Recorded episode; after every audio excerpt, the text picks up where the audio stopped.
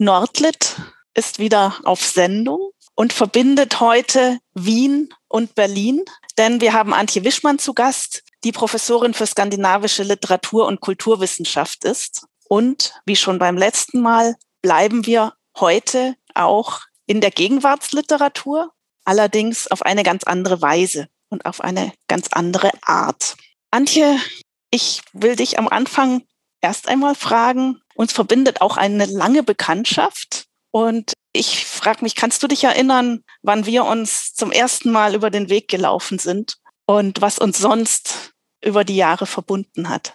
Ja, äh, danke für die Einladung und danke, dass ich an dieser Serie mitwirken kann, die ich sehr interessant finde. Und ich freue mich auch, dass die Gegenwartsliteratur hier ihren gebührenden Platz erhält. Ja, meine Erinnerungen an unser erstes Kennenlernen sind ein wenig vage, aber immerhin.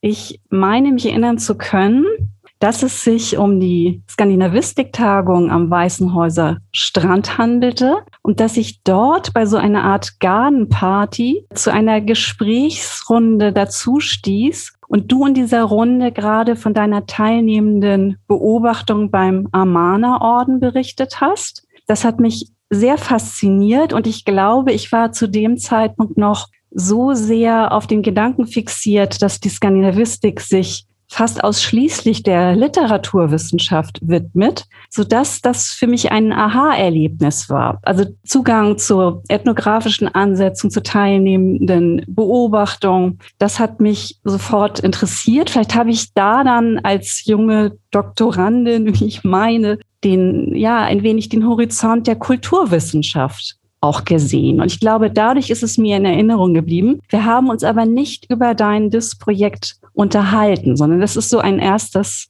Aufflackern, so eine Erinnerung, so ein Blick, genau. Und das Zweite, was ich ja ganz, ganz wichtig finde, das ist natürlich, dass ich deine Professur vertreten konnte in Berlin.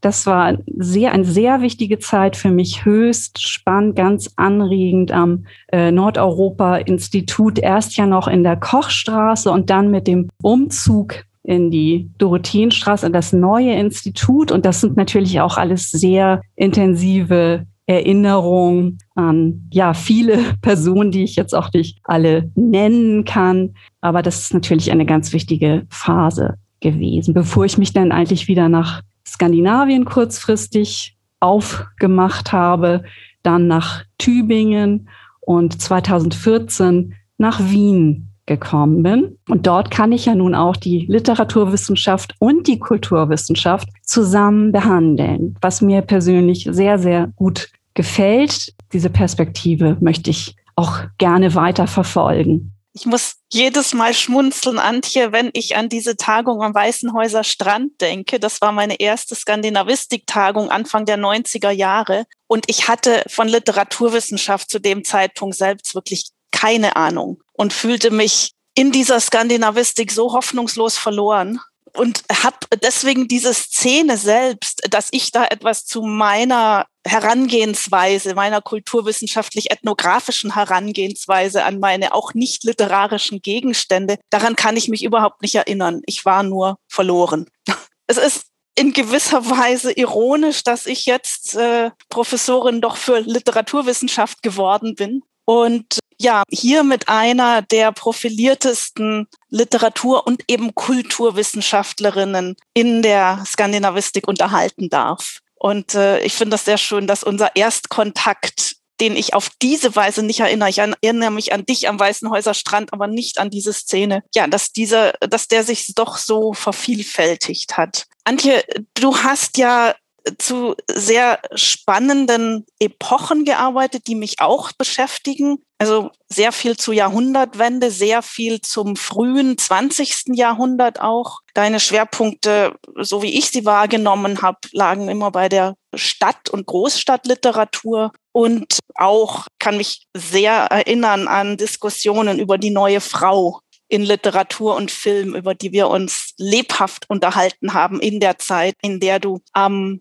Nordeuropa-Institut eben auch als Vertretungs- und Gastprofessorin länger warst. Das äh, habe ich in sehr, sehr guter Erinnerung. Gleichzeitig warst du auch immer jemand, der sehr, sehr eingearbeitet war in Gegenwartsliteratur. Und ich möchte, bevor wir heute auf unser Beispiel eingehen, noch ein Projekt nennen, was du gerade hast, was eben auch online zugänglich ist. Äh, das ist dieses Projekt Neues Lesen. Neues Lesen Skandinavien, was wirklich eine ganz wundervolle Plattform geworden ist für Gegenwartsliteratur in Übersetzung aus Skandinavien. Insofern sollte man betonen, Neues lesen, aber eben auch Neues lesen, also dass hier neu gelesen wird. Und diese beiden Aspekte, denke ich, werden uns auch heute beschäftigen. Und wir haben uns, glaube ich, ziemlich anspruchsvoll für heute zwei Frauen aus Norwegen ausgesucht, über die wir sprechen wollen,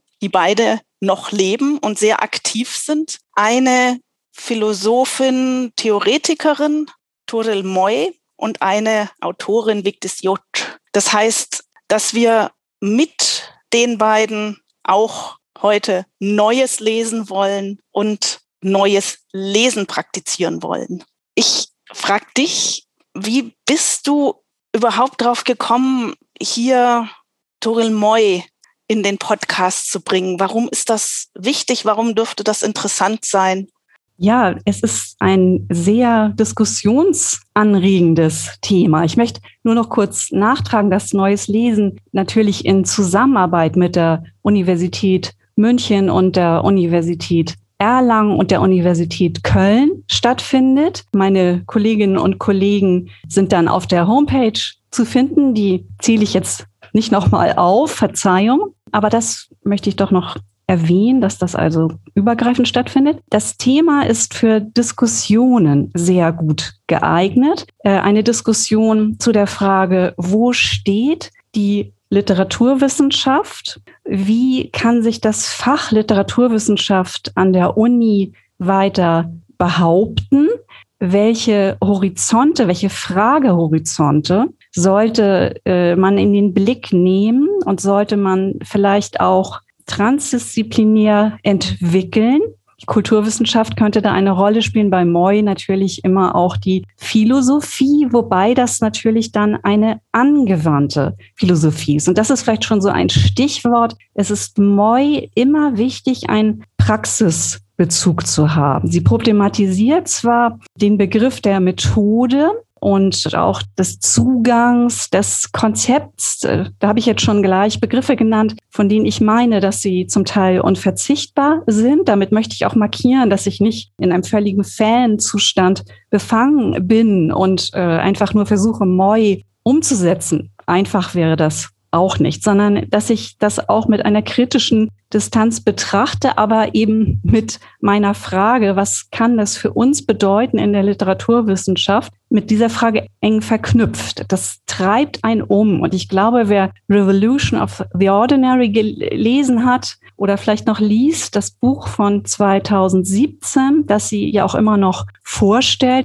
sie will Wittgensteins Sprachverständnis Sprache erhält Bedeutung erst im Gebrauch für die Literaturwissenschaft fruchtbar machen. Das ist vielleicht der wichtigste Grundgedanke oder die angewandte Philosophie im ja, Rahmen, im Handlungsrahmen der Literaturwissenschaft und entsprechend interessiert sie sich dann für literaturwissenschaftliche Praktiken Vielen Dank. Also ich, äh, ich äh, halte mir das immer so von äh, vor Augen, dass Moy wirklich diesen Gegensatz Theorie-Praxis versucht zu unterlaufen in gewissem Sinne. Also man könnte das vielleicht plakativ sagen, theoretisieren als Praxis zu verstehen auch. Also theoretisieren im Sinne von Denken mit Texten, seien das philosophische oder also wie Wittgenstein oder literarische. Ich würde gern einen Schritt zurückgehen, denn Toril Moy ist eine wichtige Figur in Skandinavien für die skandinavistische Literaturwissenschaft und Philosophie. Und ich bin sehr froh, also dass sie hier zur Sprache kommt, denn mich selbst hat sie wirklich seit meinen ersten Einstiegen in die Literaturwissenschaft, die dann relativ kurz nach dieser Tagung am Weißenhäuser Strand erfolgte, begleitet, also kritisch begleitet, würde ich sagen. Und äh, vielleicht können wir kurz erstmal rekonstruieren, wer ist das überhaupt? Für was ist sie bekannt geworden? um dann nochmal auf ihre neueren Bücher, wie du schon sagtest, und vor allem das Revolution of the Ordinary einzugehen. Ja, also das will ich gerne machen. Turimoy ist 1953 geboren in Farsund in Norwegen und hat in Bergen zunächst studiert, dort unter anderem bei Atle Chittan. Dort hat sie sich sehr intensiv mit dem Hochmodernismus befasst, mit der modernistischen Literatur und im Nachhinein kritisiert sie diese Verengung auf den Kanon, die ihr dort widerfahren sei und die natürlich auch zu ihrer feministischen Kritik und zu ihrem Wunsch, den Kanon zu erweitern und ja nicht mit dieser Zentrierung auf Literatur zu schauen einhergeht. Nach dieser Studienzeit in Bergen ist sie nach England gegangen. Dort hat sie hauptsächlich in Oxford gelebt, also eigentlich die gesamten 80er Jahre, kann man äh, grob sagen. Danach ging es 1989 nach North Carolina an die Duke University und dort ist sie seitdem Professorin für mehrere Fächer. Das ist nämlich auch interessant, wie sie eine Bewegung von der Literaturwissenschaft zur Philosophie vollzieht. Zunächst Professorin äh, of Literature and Romance Studies, dann Englisch, dann Theater Wissenschaften, Theater Studies. Das ist, glaube ich, ganz wichtig für die Ordinary Language Philosophy und das ist ganz wichtig für das Buch, über das wir nachher sprechen wollen, äh, von Victor Jurt. Denn da geht es dezidiert um Theater, nicht zuletzt um episches Theater von Brecht. Moy ist dann auch noch, ja, hat sich für die Philosophie eigentlich, könnte man sagen, noch einmal zusätzlich habilitiert und ist dann entsprechend Direktorin des Center for Philosophy, Arts and Literature an der Duke University geworden. Vielen Dank, Antje, für den Überblick. Ich würde vielleicht selber aus meiner eigenen wissenschaftlichen Biografie ergänzen, was Toril Moy für mich immer wieder bedeutet hat. Also sie, sie ist bei mir immer so an ein paar Schnittstellen plötzlich aufgetaucht. Und das allererste, was ich von ihr wahrgenommen habe, auch in den frühen 90er Jahren, ist ihr Sexual Textual Politics gewesen, wo sie sich kritisch mit Literatur, feministisch literaturwissenschaftlichen Theorien, also vor allem der Französinnen Julia Kristeva, Helene Sixou und Luce Irigaray auseinandersetzt. Das hat mir damals sehr geholfen, eigentlich eine kritische Haltung einzunehmen, beziehungsweise meine kritische Haltung gegenüber diesen Theoretikerinnen begründen zu können, die mir immer sehr essentialistisch äh, auf Weiblichkeit und Sprache zu referieren schienen. Es ist ganz lustig, wir haben in der letzten Podcast-Folge mit Sophie Wennerscheid darüber gesprochen, ob es sich vielleicht doch noch mal lohnen könnte, trotzdem diese Feministinnen der 70er Jahre neu zu lesen und ob da nicht noch anderes zu holen ist als das, was ich damals so kritisch gesehen habe. Das wäre ein schönes Projekt äh, weiterhin. Äh, aber ja, auch ich entwickle mich weiter. Ich weiß noch nicht. Also das war so der eine wichtige Punkt. Dann war für mich so Ende der 90er Jahre muss das gewesen sein. Ich erinnere mich, das war auf einem Flug von Kalifornien zurück nach Deutschland, habe ich mit großer Faszination und großem Vergnügen auch ihr Buch über Simone de Beauvoir gelesen, ihre, ihr Versuch, Simone de Beauvoir zu rehabilitieren. Das war für mich so ein Augenöffner, weil sie eine Denkerin da porträtiert hat, und ein Denken porträtiert hat, was für mich als Jugendliche sehr wichtig war. Also ich habe Beauvoir als Jugendliche wirklich wahnsinnig gern gelesen, gerade ihre Romane, aber auch ihr Second Sex und hatte dann aber doch ein sehr kritisches Verhältnis zu Beauvoir entwickelt und da war diese Moy-Lektüre für mich wieder so ein Gegengewicht zu diesem eigenen kritischen Verhältnis, wo ich dachte, ah ja, man kann Beauvoir vielleicht auch anders lesen. Insofern habe ich so ein Verhältnis zu äh, Toril Moy, was ähm, ja, ich, ich bin sehr, sehr fasziniert von ihr und finde, sie denkt äh, so manchmal einfach so ein bisschen gegen den Strich und gegen den Strom und gibt mir ein Gegengewicht. Insofern bin ich Fan, aber aus dem Grund, weil sie äh, quasi mir immer quer reinfährt und mich nicht bestätigt in dem, was ich eh denke und ich äh, also so ein Verhältnis äh, zu ihr entwickle. Und ähm, ihre neuen Texte auf die bin ich Mitte der 2000er aufmerksam geworden. Du hast äh, im Vorgespräch mich dran erinnert, dass äh, Tolmoy 2015 sowohl in Berlin als auch in Wien zu Gast war und da Vorüberlegungen zu ihrem Buch, was dann Revolution of the Ordinary geworden ist, vorgestellt hat und mit uns diskutiert hat. Und was mich da so fasziniert hat, war wirklich das, was du und da schließe ich wieder an das, was du gesagt hast, äh, an, gesagt hast, also dieses Verhältnis Theorie-Praxis nochmal anders zu denken und das in eine andere Praxis auch zu überführen. Ich denke, man muss auch betonen, dass das sehr mutig ist, so transdisziplinär zu arbeiten und sich in die Philosophie zu wagen. Wittgenstein ist natürlich ein, ein großes Thema und ich denke, es könnte durchaus sein, dass das auch unter Vorbehalt betrachtet wird, wie diese Anwendungsbezüge hergestellt sind. Das begleitet ja vielleicht auch die philosophischen Untersuchungen von Wittgenstein ohnehin dass sie eben gerade von Literatinnen und Literaten sehr produktiv rezipiert worden sind. Das eine fragmentarische Philosophie ist mit vielen Angriffspunkten, die äh, geradezu reizen zu einer ästhetischen Erprobung, wie es auch unsere äh, Autorin Victis Jod dann vorführt. Das muss man vielleicht noch dazu sagen. Aber es ist mutig und vielleicht ja, muss man das nochmal würdigen, dass man dort vielleicht sich auch verletzlich und angreifbar macht, indem man diese unheimlich weit eröffnenden Bögen spannt. Das finde ich äh, ist ja ein, ein Punkt, den man erwähnen sollte. Vielleicht setzen wir noch mal einen Schritt vorher ein. Der, also einer der Wendepunkte war ja auch das Buch über Ibsen, was äh, Tolmoy, glaube ich, 2006 veröffentlicht hat und das sie, glaube ich, auch damals in äh, Berlin und Wien vorgestellt hat. Das ist vielleicht das Werk gewesen, das den wichtigsten Einstieg für mich bedeutet hat, eigentlich im Zuge der Beschäftigung mit Ibsen.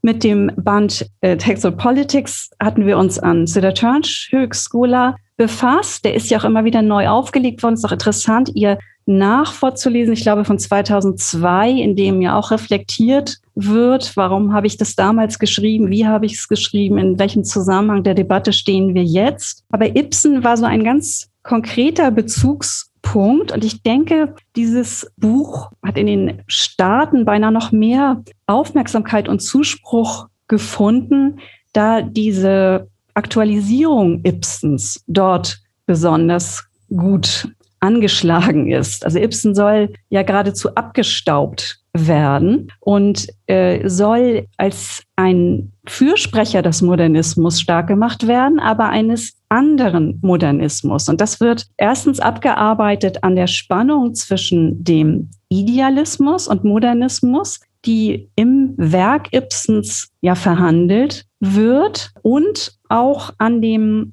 hm, ja, Zugriff auf das Realistische und auf diese Elemente des Gewöhnlichen und des Alltäglichen. Ein weiterer Punkt, der natürlich mit dem Modernismus-Thema, diesem Höhenkamm-Modernismus auch verknüpft ist, ist äh, Ibsens Engagement im Sinne ja des modernen Durchbruchs für die Frauenrechte und für seine Ehekritik. Also das sind vielleicht so besonders wichtige Punkte an diesem Buch, aber ich möchte noch mal sagen, in der Skandinavistik ist es äh, ja äh, schon immer klar gewesen, dass Ibsen zu den Modernisten gehört und mit dem modernen Durchbruch Realismus und begrifflich haben wir das ja erläutert bekommen, auch mit dem Naturalismus dann verknüpft. Aber wir so eine äh, verstaubte Einordnung Ibsens wäre ja für Skandinavisten und Skandinavisten völlig ausgeschlossen, völlig undenkbar. Vielleicht könnte ich zwei Beispiele geben, die mich so besonders mitgerissen haben aus dem Buch, zum Teil jetzt auch ergänzt von, von mir selbst, die man vielleicht einmal für die Kritik am Wahren, am Guten, am Schön, am Idealisieren, Ästhetisieren einerseits und an diesem bestätigen und vielleicht auch feiern das Alltäglichen auf der anderen Seite. Da würde ich gerne zwei kleine Punkte erwähnen. Und einmal ist das Helmer, der in dem Drama Nora sich ganz eigenartig dazu äußert, dass er die Nachricht erhält, dass Rank verstorben ist, also der Hausfreund äh, Rank, der lange Zeit schon krank war.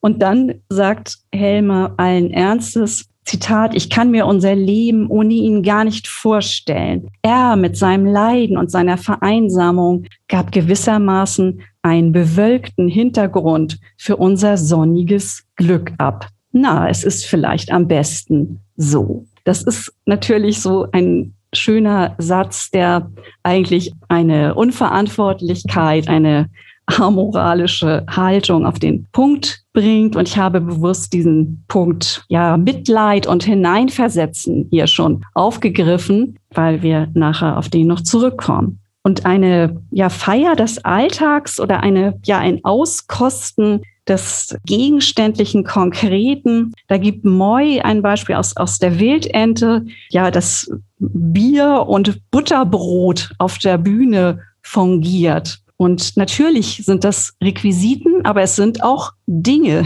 die zugleich auf der Bühne stehen und eventuell dann entsprechend wie im Alltag verzehrt werden und diesen Illusionismus einerseits, aber Theatralität andererseits so schön veranschaulichen. Und ich glaube, das ja, ist vielleicht so etwas, das mir besonders in Erinnerung geblieben ist und das vielleicht für meinen erst intensiveren Erstkontakt mit ihrem Werk stehen könnte. Letzter Punkt. Mir ist aufgefallen, dass Moy sich unablässig mit Hedda Gabler befasst. Auf Hedda Gabler kommt sie immer wieder zurück. Und das ist auch eine Art Ankerfigur geworden, nicht zuletzt für ihre postmoderne Kritik. Das brauchen wir vielleicht hier noch nicht zu eröffnen, dieses Feld. Aber Hedda Gabler ist für sie eine desperate Figur, die an der Sprache verzweifelt, deren Sprache nicht zu greifen scheint. Gleichzeitig wundert sie sich, was sie selbst mit Sprache eigentlich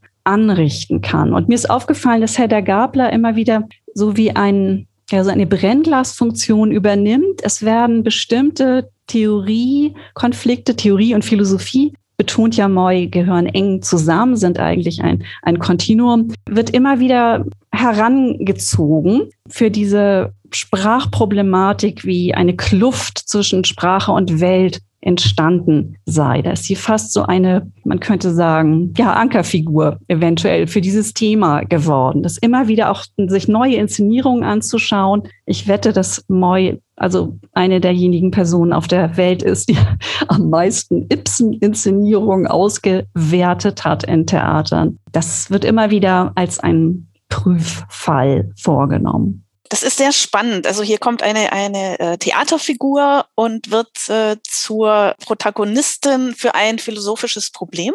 Aber es ist natürlich ein philosophisches Problem, also eine Sprachphilosophie, die naturgemäß die Literatur und damit auch die Literaturwissenschaft äh, sehr beschäftigt. Also meine Frage wäre, warum interessiert sich oder in welcher Weise interessiert sich Toril Moy denn eigentlich für dieses Problem der Kluft zwischen Sprache und Welt oder dieses Verhältnis von Sprache und Welt? Ich glaube, das ist ja wirklich äh, in ihren letzten Texten so ein, ein Kernproblem, wozu sie dann auch Wittgenstein braucht und verwendet oder mit Wittgenstein denkt, auch mit anderen. Aber vielleicht können wir an der Stelle, also an diesem Problem Verhältnis Sprache, Welt und gibt, ist da eine Kluft beziehungsweise was ist das für eine? Vielleicht können wir da ein bisschen ansetzen und, und uns weiterarbeiten durch diese ja nicht ganz einfachen theoretischen Ansätze. Ja, Moy kritisiert, dass in den letzten Jahrzehnten in der Literaturwissenschaft eine bestimmte Auffassung des Linguistic Turn dominiert hat. Eine sprachskeptische Sichtweise, die von der Zeichenhaftigkeit von Literatur ausgeht. Könnten wir vielleicht ganz kurz, äh, also Linguistic Turn, was ist darunter überhaupt zu verstehen? Das ist vielleicht für unsere Hörenden nicht ganz selbstverständlich.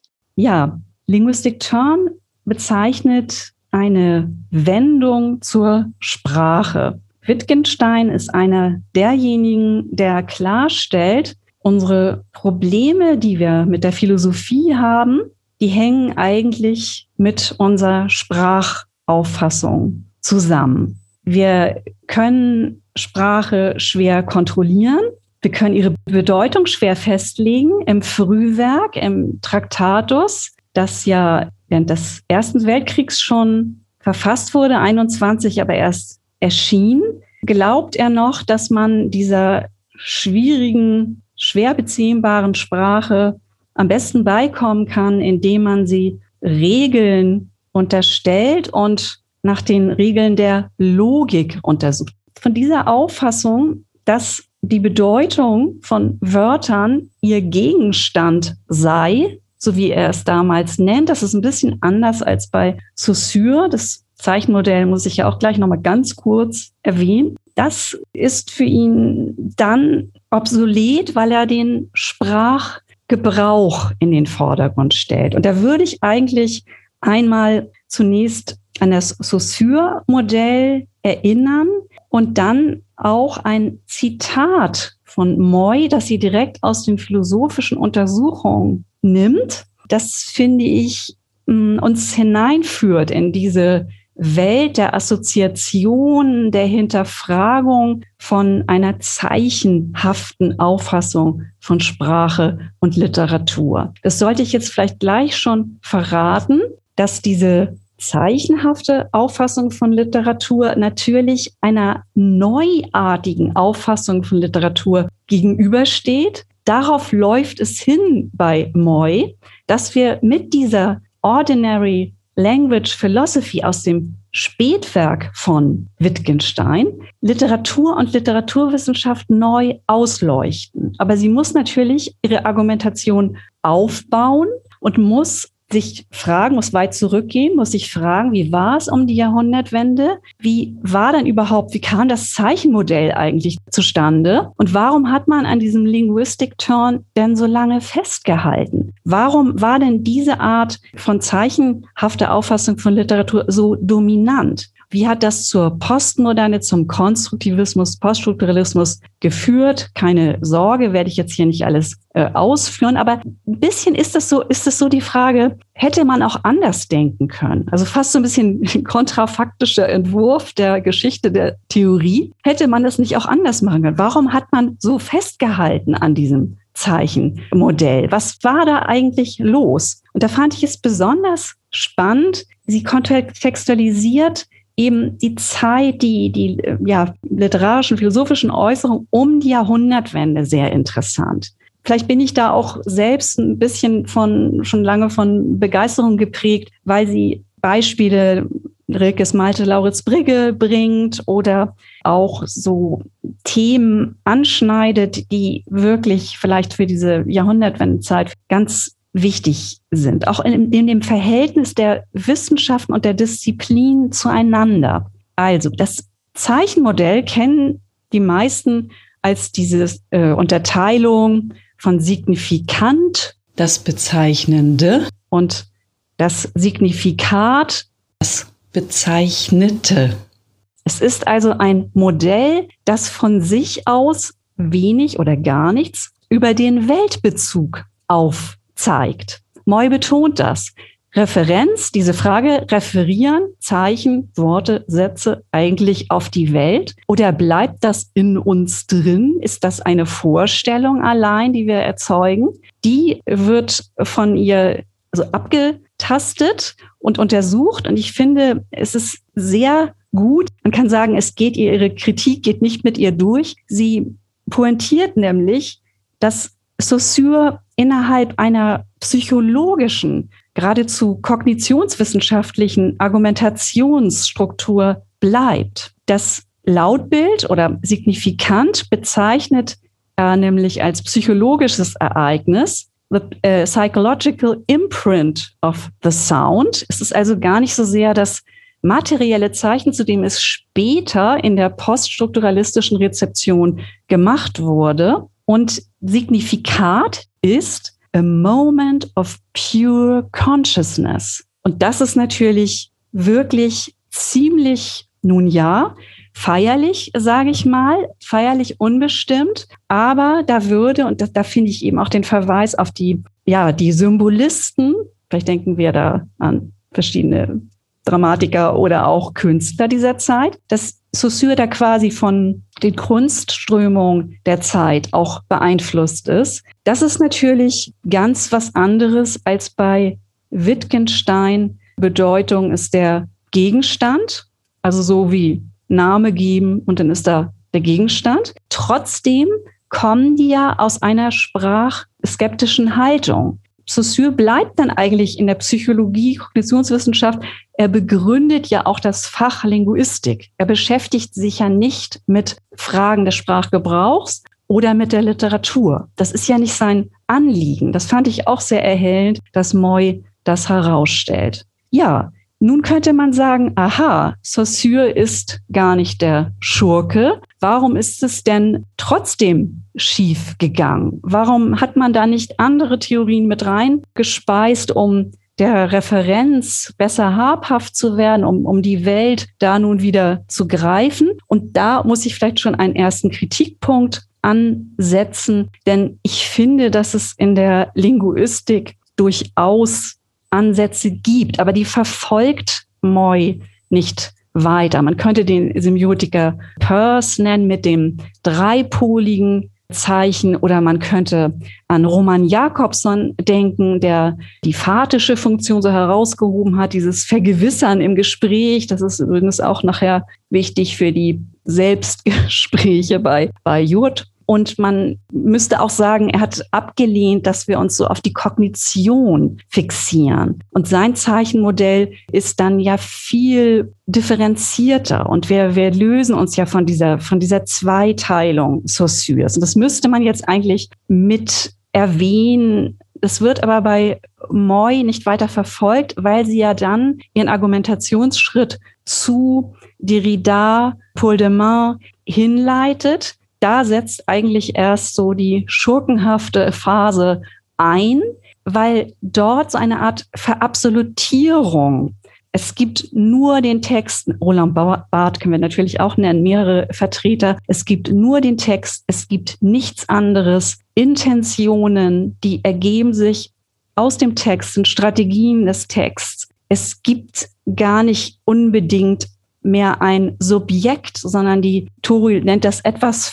vereinfachend, denn Foucault sieht ja nun schon auch Akteure und Institutionen, wenn man mal ehrlich ist. Aber sie sieht da so ein, ein, ein Phänomen der Verantwortungsauslagerung. Alles dafür sind dann die Dispositive, die Diskurse, die Texte, die Intertextualitätsbeziehungen verantwortlich. Und dagegen wehrt sie sich. Sie möchte diesen Zustand des Subjekts, des konkreten Tuns die ganze Zeit so stark betonen. Das finde ich sehr interessant. Und ich würde gerne abschließen mit einem Wittgenstein-Zitat, das Moy in ihrer sehr empfehlenswerten Einleitung zu Revolution of the Ordinary bringt. Und ich glaube, das war der Punkt, an dem ich wusste, dieses Buch wird mich noch weiter verfolgen. Das lese ich nicht zum ersten Mal. Und ich habe mir dann auch sofort die philosophischen Untersuchungen besorgt. Ich glaube, mit diesem Zitat kann man viel erfahren. Erstens, was meint das denn nun eigentlich mit diesem Sprachgebrauch? Die Bedeutung eines Wortes liegt in seinem Gebrauch. Geht das jetzt auch darum, wie man mit Literatur handelt, wie man Literatur gebraucht? Ja, geht es auch. Und Gleichzeitig hört man diesen, ja, ich würde mal sagen, Sound von Wittgenstein und dieses offene Assoziieren der philosophischen Untersuchung, das einen natürlich auch ästhetisch gefangen nehmen kann und das auch literarische Qualitäten hat. Das kennen wir ja auch von Freud, dass die Studien sich eben sehr, sehr äh, spannend lesen. Also, das ist aus dem Paragraph 1 und das zitiert, also der philosophischen Untersuchung, die 53 rausgegeben wurden und immer ein Fragment blieben. Und das verwendet Moy zur Veranschaulichung und um den Fragehorizont aufzuwerfen. Und ich lese es natürlich auf Deutsch vor. Denke nun an diese Verwendung der Sprache. Ich schicke jemanden einkaufen. Ich gebe ihm einen Zettel, auf diesem stehen die Zeichen fünf rote Äpfel. Er trägt den Zettel zum Kaufmann, der öffnet die Lade, auf welcher das Zeichen Äpfel steht. Dann sucht er in einer Tabelle das Wort Rot auf und findet ihm gegenüber ein Farbmuster. Nun sagt er die Reihe der Grundzahlwörter. Ich nehme an, er weiß sie auswendig. Bis zum Worte 5. Und bei jedem Zahlwort nimmt er einen Apfel aus der Lade, der die Farbe des Musters hat. So und ähnlich operiert man mit Worten. Wie weiß man aber, wo und wie er das Wort rot nachschlagen soll und was er mit dem Wort fünf anzufangen hat? Nun, ich nehme an, er handelt, wie ich es beschrieben habe. Die Erklärungen haben irgendwo ein Ende. Was ist aber die Bedeutung des Wortes fünf? Von einer solchen war hier gar nicht die Rede. Nur davon, wie das Wort fünf gebraucht wird. An dieser Struktur sieht man, dass auch so eine Art Rede, Gegenrede, Selbstgespräch oder ein Interlokutor, ein Gesprächspartner hier eine Rolle spielt. Also eigenartig verfremden, wie kann das eigentlich sein? Fünf oder rot können wir doch mit einem Zeichenmodell gar nicht erklären. Wir müssen es in einer bestimmten Situation kontextualisieren in Raum und Zeit und Kommunikation.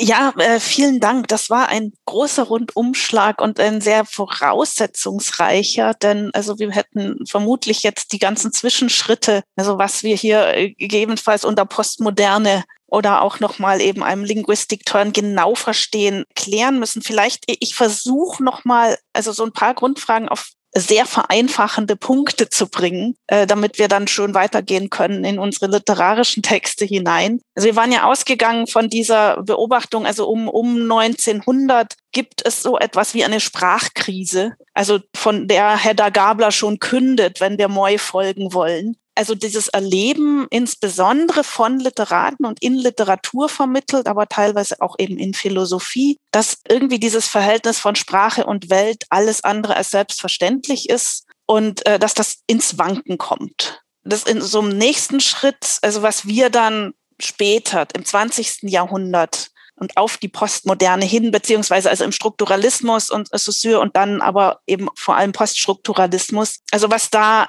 systematisiert wird in solchen Zeichentheorien. Semiotiken, also wo diese Frage gestellt wird, also referiert ein Zeichen oder bezieht sich ein Zeichen eigentlich auf etwas wirklich Existentes in der Welt oder ist Sprache nur ein willkürliches Spiel von Zeichen, die sich auf andere Zeichen beziehen? Und ist das, äh, also Linguistic Turn wäre äh, vielleicht auch um es trivial zu sagen, ein Sprachverständnis, was also sagt, wir kommen aus diesem Sprachspiel überhaupt nicht hinaus. Also wir, wir haben als Menschen in Sprache und Übersprache eigentlich keinen Zugang zur Welt. Das ist dann etwas, also wo auch reinspielt, also Sprache kann dann eben einfach auch denken, so strukturieren, dass es also verhaftet bleibt in ideologischen Strukturen, wenn man das so will. Also es ist ein kritisches Verhältnis ja auch zur Sprache. Ähm, ich mache äh, vielleicht den dritten Punkt noch, dass darauf folgend aber plötzlich jetzt auf einmal so ein Weltverlust beklagt wird oder also diese Frage ja an allen möglichen Ecken entsteht, ja, was ist denn mit Welt? Was ist mit sowas wie Natur? Was ist mit Materie? Was ist mit Körper? Sollen wir uns das so vorstellen, dass das alles nur über Sprache hergestellt und erlebbar ist? Oder ist da noch etwas anderes? Oder interagieren Sprache und Welt nicht auf eine andere Weise? Und das ist, glaube ich, eins dieser äh, Probleme, was Moy umtreibt, was andere mit ihr Verbündete, wenn wir das so wollen, PostkritikerInnen umtreibt, was den Neomaterialismus umtreibt, mit dem wir es hier ja auch schon so ein bisschen hatten und worauf nun versucht wird, verschiedene Antworten zu finden oder verschiedene Zugangsweisen. Und also Moy stürzt sich hier auf Wittgenstein. Und da hast du völlig recht, das ist sehr schön, der ja gleichzeitig wieder in diese Konfiguration Jahrhundertwende gehört, in dem diese Sprachkrise überhaupt erst auftaucht.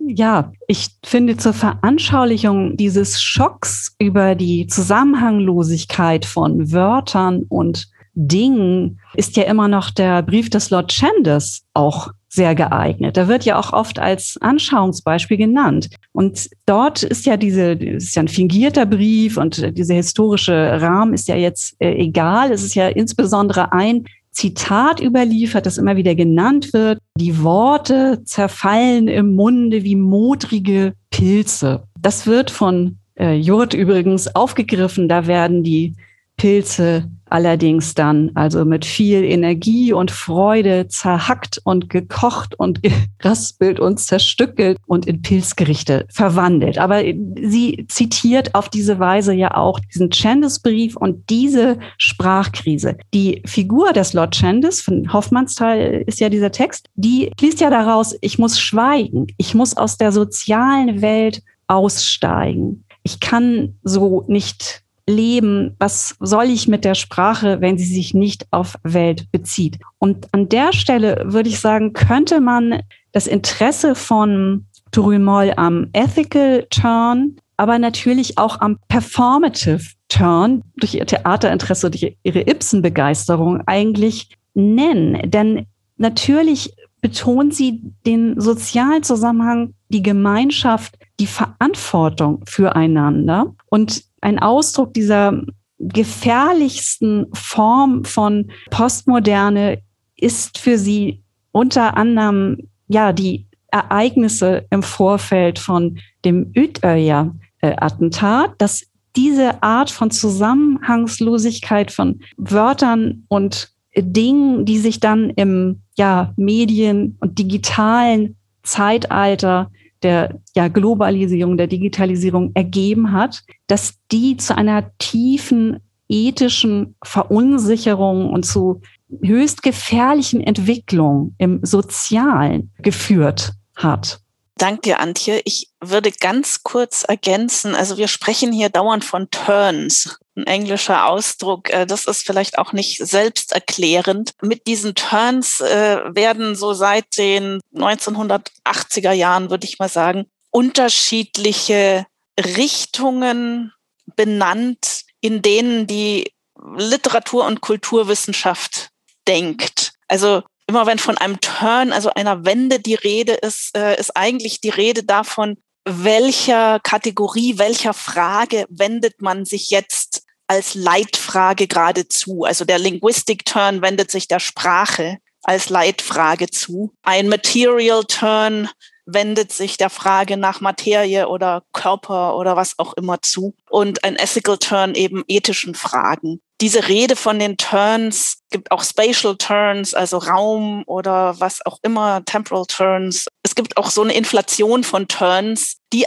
aber anzeigt auch, dass äh, einfach diese Kultur- und Literaturwissenschaft seit dem späten 20. Jahrhundert sehr stark in Bewegung ist und sich wirklich also für so zentrale Fragen interessiert und äh, also gesellschaftliche Fragen auch und da versucht, Land zu gewinnen und quasi auf sich selbst zu reagieren und zu sehen, also was haben wir denn gerade wieder übersehen und wo können wir hin? Also ich finde, äh, ich finde das eigentlich in sich selbst eine sehr spannende historische Bewegung und was eben auch zeigt, dass unsere Fächer selbst dynamisch sind und in Bewegung. Ja, sich entwickeln, aber nicht linear entwickeln, sondern also in so einem, ja, in einem dauernden Gespräch sind eigentlich. Und das ist ja nicht so, dass ein Turn re rechter hat als ein anderer, sondern es ist eigentlich mehr so immer ein ständiges Verweisen drauf. Hier haben wir was übersehen, dort haben wir auch was übersehen, hier könnte man noch mal genauer hingucken. Und das finde ich ist im Übrigen wieder etwas, äh, also dieses genauer hingucken, was Moy selbst immer wieder sehr stark betont.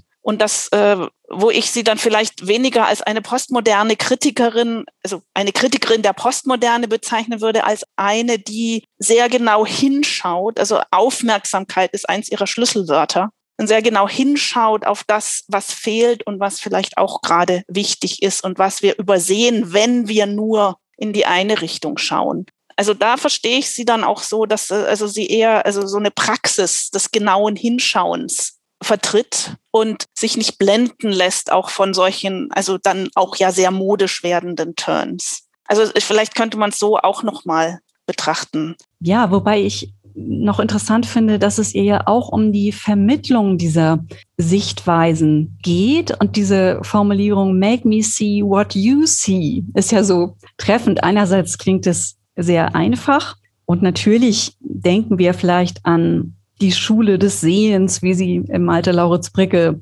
angesprochen wird. Also auch wieder da ein historisches Zurückgreifen. Aber gleichzeitig ist damit ja auch gemeint, das Kommunizieren, das ja Sprache, Sprache ist nicht hintergehbar, aber wir haben nichts anderes als Sprache, um sozial zu sein, um uns in Gemeinschaft, im Verbund zu erleben. Wir sind darauf angewiesen, dass es lebensnotwendig, auch wenn die Kommunikation nicht immer leicht ist und es viele Missverständnisse gibt und weiterhin Unordnungen, die man äh, in der Sprache, die man nicht durch Logik oder ähnliches kontrollieren könnte, dann finde ich diesen Vermittlungspunkt interessant. Und damit wird eigentlich auch der Literaturwissenschaft die Aufgabe gegeben, so zu kommunizieren, dass Lesende miteinander sich austauschen können über ihre Lektüren. Und natürlich auch jetzt die Lehrenden äh, versuchen, das möglichst klar, übersichtlich, das sind ja auch so Stichwörter, die eigentlich von Wittgenstein abgeleitet sind, diese Lektüren, Close Reading wäre ja wohl eine wiederkehrende Methode, ja, zu kommunizieren. Und das ist natürlich eine ganz große Aufgabe, die sie mit Sicherheit jetzt weiter verfolgen wird. Sie hat bereits angekündigt, dass ein Text erscheinen wird über die von Wittgenstein inspirierte Phänomenologie. Damit sind ja eben auch Textwahrnehmung, Texterleben mit angesprochen. Und ich warte natürlich mit großer Spannung auf diesen Artikel, weil ich den Eindruck habe, hier wird Revolution of the Ordinary nochmal weitergedacht. Und diese Frage, die ihr dann natürlich auch oft von den Lesenden und Forscherkolleginnen und Kollegen gestellt worden ist, was können wir denn jetzt tun, um Make Me See What You See besser zu praktizieren in unseren Literaturseminaren, in unseren Veranstaltungen. Und insofern ist das mit, mit dem Sehen auch immer sozial gemeint und auf einen, auf Lektüre, Lesen bezogen und auf das Vermitteln von Literatur. Ich finde das gerade sehr spannend, was du sagst. Also es ist ja auch eine ganz große Aufwertung von Literaturwissenschaft und also vor allem von den Praktiken, also von dem, was wir in der Literaturwissenschaft praktizieren. Im Übrigen, äh, ich musste gerade dran denken, äh, als du Close Reading erwähnt hast. Moy sagt ja, Close Reading ist Quatsch. Also von Close Reading zu reden ist Quatsch. Das machen wir eigentlich äh, immer nur dann, wenn wir irgendwie benennen sollen, was unsere Methode ist, das aber nicht können, weil unsere quasi Methode ist einfach die Praxis des Lesens. Und ob das Close oder sonst was ist, also sagt neu, muss man nicht einverstanden mit sein. Nur, also sie sagt dieses Lesen und was du als Lektüren bezeichnet hast und dieser Austausch darüber, was und wie wir lesen, der ist für sie eigentlich das, was wir tun. Man könnte auch sagen, also lesen, denken, schreiben, diese Tätigkeiten, die beschäftigen sie. Und das klingt trivial, ist es aber bei weitem nicht. Ich würde gerne jetzt zwei, eine kleine Zäsur machen. Ich habe das Gefühl, wir sind gerade am Übergang von Toril Moy zu Victus J und unserem Roman und würde zwischendurch ganz gerne kurz Alva fragen, ob sie uns folgen kann, ob sie Zwischenfragen hat. Das ist ja ein sehr komplexes Thema und äh, also ein sehr voraussetzungsreiches und ob du, äh, Alva, uns noch zwischendurch etwas fragen möchtest oder vor allem Antje noch zwischendurch etwas fragen möchtest, bevor wir einen Schritt weitergehen. Du hast ja gerade auch gesagt, dass die Methode einfach die Praxis des Lesens ist. Und dieses einfach, das, ähm, ja, das fällt mir total schwer. Ich habe das Rethinking Character von Toril Moy sehr gerne gelesen, aber auch vieles nicht verstanden oder einfach es nicht greifen können, was sie jetzt sagt. Also sie spricht ja irgendwie auch von, also so Tensions und Effekts, die der Leser, die Leserin erfahren beim Lesen und dass wir daran arbeiten können. Aber diese Tensions, das sind ja nur meine Gefühle, die ich beim Lesen habe und wie beweise ich Gefühle. Und sie sagt ja auch, dass the belief that every practice must be grounded in theory, dass wir uns davon ein bisschen Abstand nehmen sollen. Aber ist das dann nicht auch schon wieder eine Methode? Also fand das so schwer, mich davon zu trennen, dass Lesen einfach nur Lesen ist. Das ist ja auch alles Theorie und Methode und mich auch gefragt, weil sie ja in dem Text viel darüber spricht, inwiefern Charaktere ernst genommen werden sollen, auch sie zu analysieren als reale Person und ob man dafür nicht viel mehr Neurologie und Psychologie auch braucht zum Untersuchen, weil diese Gefühle ja schon irgendwie auch nachweisbar sind auf einer neurologischen Ebene. Und ich, ja, ich fand das total spannend und habe da gestern auch noch ganz viel drüber nachgedacht, warum ich das nicht verstehe. Und genau, also da ist so ein Riesenknoten mit dem, ich soll mich von Theorie und Methode verabschieden, aber das ja dann auch irgendwie basiert auf einer Theorie und Methode. Ja, ich glaube, dass das deshalb immer so betont wird und deshalb auch der Close Reading Begriff vermieden wird, obwohl der natürlich unerlässlich ist, um diese Leseerlebnisse und Affizierung, äh, emotionale Reaktionen und so weiter äh, irgendwie beobachten zu können. Das hängt damit zusammen, dass Moy in Sorge ist, dass wir dann auf die Theorie, Tradition, die sich aus diesem Linguistic Turn, dieser Zeichenhaftigkeit von Literatur ergeben hat, dass wir in die wieder verfallen. Und das kann ja leicht passieren, wenn man so lange mit diesem Textbegriff und ja sozialisiert worden ist, der ja alles enthält, der sich gerade ja zu bemüht. Man, man denke an die Verachtung der biografischen, Biografismusforschung wurde als Positivismus oder als naiv betrachtet, ausgegrenzt, dann ist das, glaube ich, der Grund. Aber ich sehe da selbst auch eine große Schwierigkeit, äh, sogar das Wort Zugang wurde von ihr kritisiert. Das würde so nach einer äh, Barriere, die man erst überwinden müsste, klingen. Und da habe ich dann gedacht, ja, aber irgendein Wort brauche ich ja noch. Dann nenne ich es Zugriff oder Umgangsart oder Lektüreweise. Das ist wahrscheinlich aber wohl wichtig, um diese Theorie Tradition verlassen zu können. Aber ich gebe da Alva Reifenstein vollkommen recht, dass das jetzt auch ein, ein Punkt ist, der von vielen Forschenden angesprochen wird. Sollen wir jetzt in die äh, kognitive Poetik hinein oder sollen wir Reader-Response-Theorie, Rezeptionsforschung und womöglich ja Quantifizierung des Blickverhaltens bei, beim Lesen? Sollen wir uns diese Sachen alle anschauen? Wo genau führt das hin? Oder ist es eine besonders nuancierte Phänomenologie des Lesens. Vielleicht schreibt sie das dann noch. Ich glaube, Felskis Artikel in dem Band äh, Character ist da konkreter und gibt uns mehr, ich nenne es jetzt mal Zugriffsmöglichkeiten, damit ich mich da irgendwie in dem gewünschten Bahn ja verhalten kann dann ist das bei Felsky ein bisschen, bisschen konkreter. Das liegt wahrscheinlich daran, dass wirklich in dem ersten Artikel deutlich gemacht werden soll, dass auf diese Art von Weltbezügen Figuren, die in die Welt hinausspazieren aus den literarischen Texten, eben immer so verächtlich geschaut worden ist. Man aber doch diese Effekte nicht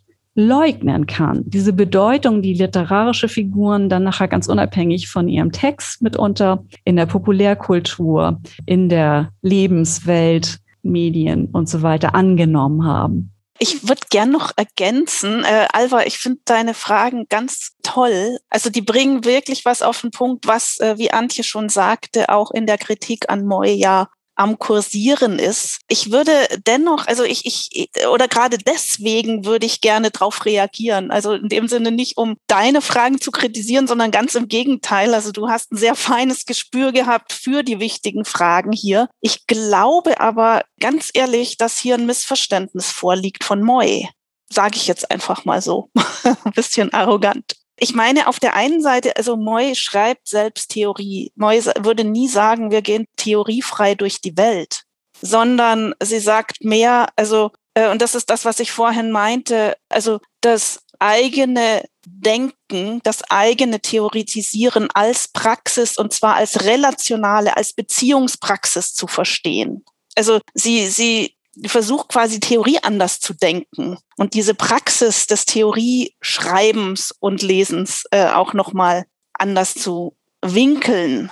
Also so, so würde ich sie verstehen. Und dann denke ich, also wie geht diese relationale Praxis? Also das ist tatsächlich vage, weil es ja um eine Praxis geht. Also wenn ich Methode als etwas verstehe, was mir genaue Schritte vorgibt, mit denen ich eine Hypothese überprüfe. Das wäre also im Sinne von den Naturwissenschaften eine Methode. Dann wird es dieser Lektüre Praxis nicht gerecht. Denn äh, da würde Moy sagen, das ist ja gar nicht das, was passiert, sondern schaut doch mal genau hin, was passiert denn in der Lektüre.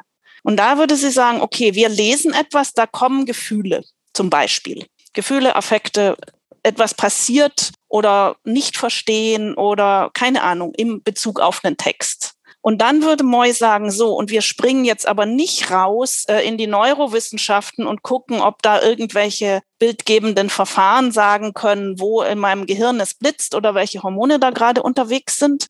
Denn das spielt eigentlich keine Rolle sondern was in meinem Lektüreprozess und für die Literaturwissenschaft und diese Art von Denken eine Rolle spielt, ist zurückzugucken in den Text und mich selbst so weit zu beobachten und den Text zu beobachten und zu gucken, welche Textstelle hat da was ausgelöst. Und sie nennt das, äh, sie hat so schöne Worte dafür. Sie operiert ja mit völlig untheoretischen Worten. Sie nennt das Hunch, also irgendwie so Eingebung oder Einfall. Plötzlicher, nicht ganz artikulierbarer Einfall. Und solchen Hunches nachzugehen, aber nicht dadurch, dass ich jetzt anfange, frei zu fantasieren, sondern dadurch, dass ich anfange zu gucken im Text, wo ist denn da und deswegen Beziehung, wo ist denn da die Beziehung zwischen meinem Hunch und dem, was ich gelesen habe, also was da steht auf der Seite und sich damit so Schritt für Schritt weiter vorzuarbeiten und diese Relation, also ähm, sich genauer anzugucken. Also das, das könnte man als eine Vorgehensweise bezeichnen, im Gegensatz also zu einer standardisierten Methode. Oder ich kann sagen, ja, natürlich, dann ist es halt eine Methode, aber eine, die ganz anders funktioniert als naturwissenschaftliche Methoden. Also das kann man dann sehen, wie man das möchte. Aber es ist ja auch interessant, also dieses Abarbeiten an Begriffen, also Zugang mag sie nicht, Approach, dies und jenes. Sie gibt Gründe dafür, warum das so ist. Aber es ist ja auch ein Beispiel dafür wiederum, dass jedes Wort im Gebrauch etwas macht. Und darauf weist sie hin. Und ob man ihr da jetzt dann folgt, also sie sagt ja nicht, jetzt darf niemand mehr jemals Approach sagen, sondern sie weist nur darin, darauf hin, also wenn ich Approach sage in einem bestimmten Kontext, dann macht das das und das und will ich dass es das und das macht. Oder muss ich nochmal suchen, vielleicht nach einem anderen Begriff und komme dann zu sowas Lustigem wie Hunch. Also ich, ich, ich mag den Hunch einfach gerne, weil der so alltagssprachlich ist und gleichzeitig eine ganz wichtige Dimension von dem Lesen literarischer Texte irgendwie plötzlich so ins Zentrum stellt, ins Brennglas. Darf ich kurz noch mal was dazu sagen, weil ich das gerade so spannend finde? Auch diese Begrifflichkeiten, und was man sagen könnte, sollte, dürfte, fand ich auch so spannend und ich musste so viel an Mindfulness und Achtsamkeit auch denken, weil dieses Close Reading für mich auch schwer zu begreifen ist und eher so eine, ein Bodyscan, wo man eben seinen Körper durchgeht und irgendwelche Affekte spürt und da ja dann auch keine richtige Methode hat, wie das jetzt funktioniert und das Gleiche an dem Text versuchen zu machen. Und das ähm, habe ich bei also für mich war das ganz neu, wie Moy das beschreibt und habe da so ähnliche Herangehensweisen wie bei Achtsamkeit und Meditation fast erkannt. Und das könnte man auch nicht unbedingt mit einer Theorie beschreiben. Ja, danke nochmal für die äh, Erklärung von euch. Ich fand das, ja, ich finde das sehr spannend gerade. Ja, das vielleicht aber auch eben ein, ein schwieriger Punkt oder eine zukünftige Herausforderung. Wie wird man das phänomenologisch so fassen können, dass das jetzt äh, für unseren Umgang mit Literatur und unsere Vorgehensweisen fruchtbar gemacht werden kann. Und ich glaube, es ist nochmal ganz wichtig zu betonen, dass sie sich nicht gegen Theorie allgemein wendet. Sie, das ist, sie arbeitet ja mit verschiedenen Theorien und philosophischen Texten. Sie ist auch nicht für eine Laienlektüre. In der Hinsicht ist sie auch missverstanden worden. Das ist jetzt vielleicht bei den Begrifflichkeiten auch nochmal äh, wirklich zu betonen. Was sie dagegen eben vielleicht immer auf die Palme bringt, sind universalistische Ansprüche und Verallgemeinerung. Und deshalb setzt sie da immer wieder an. Wir müssen von den Einzelfällen, von unseren Begegnungen während der Lektüre ausgehen. Jedes Fallbeispiel ist einzigartig und es ist dir besonders verhasst, die Vorstellung, dass es ein Toolkit gibt. Wir lernen die Methoden und dann sind wir für alle Zeit gerüstet. Also wirklich schon in dem Sinne auch einer Mobilisierung. Zukünftig weiß ich immer, was ich machen soll. Ich stelle da so eine Artillerie von verschiedenen methodischen Zugängen hin und dann schaue ich mal, was da kommt. Und das wird dann entsprechend bearbeitet. Das mitunter wird, wird, wird sie da eben heftig. Natürlich ist jetzt diese Arbeit mit den, mit den Begriffen, die wir vielleicht auch ein bisschen provozierend und anstrengend finden, ein Versuch, konsequent zu bleiben und das auch umzulegen auf die eigenen Vorschläge.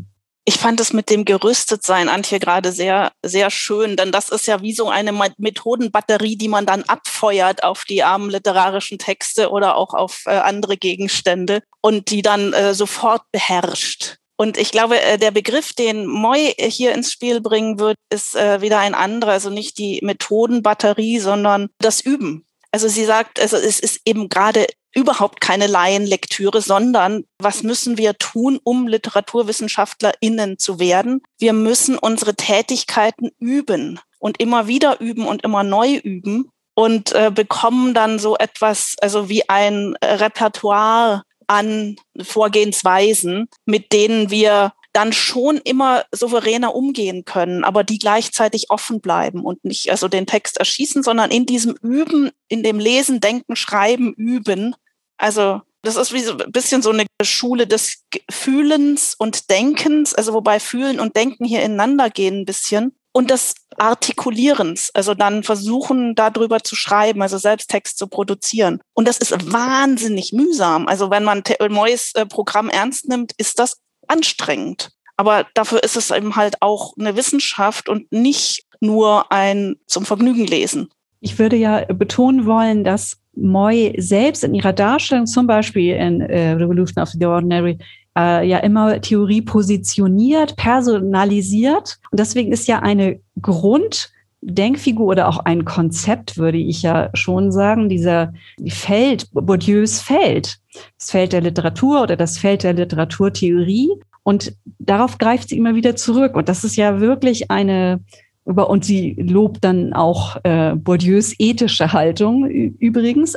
Das ist vielleicht ganz bezeichnend. Aber äh, zugleich ist ja diese Gegenüberstellung von Kapitalarten und dieses ganze, dieses Modell des Feldes von Bourdieu auch noch mit einem strukturalistischen Hintergrund ausgestattet. Das muss man ja zugestehen. Und natürlich werden diese, auch solche Figuren von äh, Moy verwendet. Die werden fruchtbar gemacht und dienen ihr da auch dazu, zum Beispiel äh, ja, äh, sich zu Butler positionieren oder de Beauvoir und Christeva zu positionieren oder auch so, wie wir es vorhin gemacht haben, zu klären, ja, Saussure und Wittgenstein, wie stehen die zueinander, wie steht wiederum dann ja Ibsen dazu oder Rilke. Das ist ja auch ein übergeordnetes Konzept, würde ich sagen. Ich, ich glaube nicht, dass wir ohne den Begriff Konzept auskommen. Das mag gern sein. Ich würde jetzt trotzdem gerne den Übergang finden zu unserem literarischen Text. Also wir hatten von einer großen Aufwertung von Literaturwissenschaft und von Literatur gesprochen. Also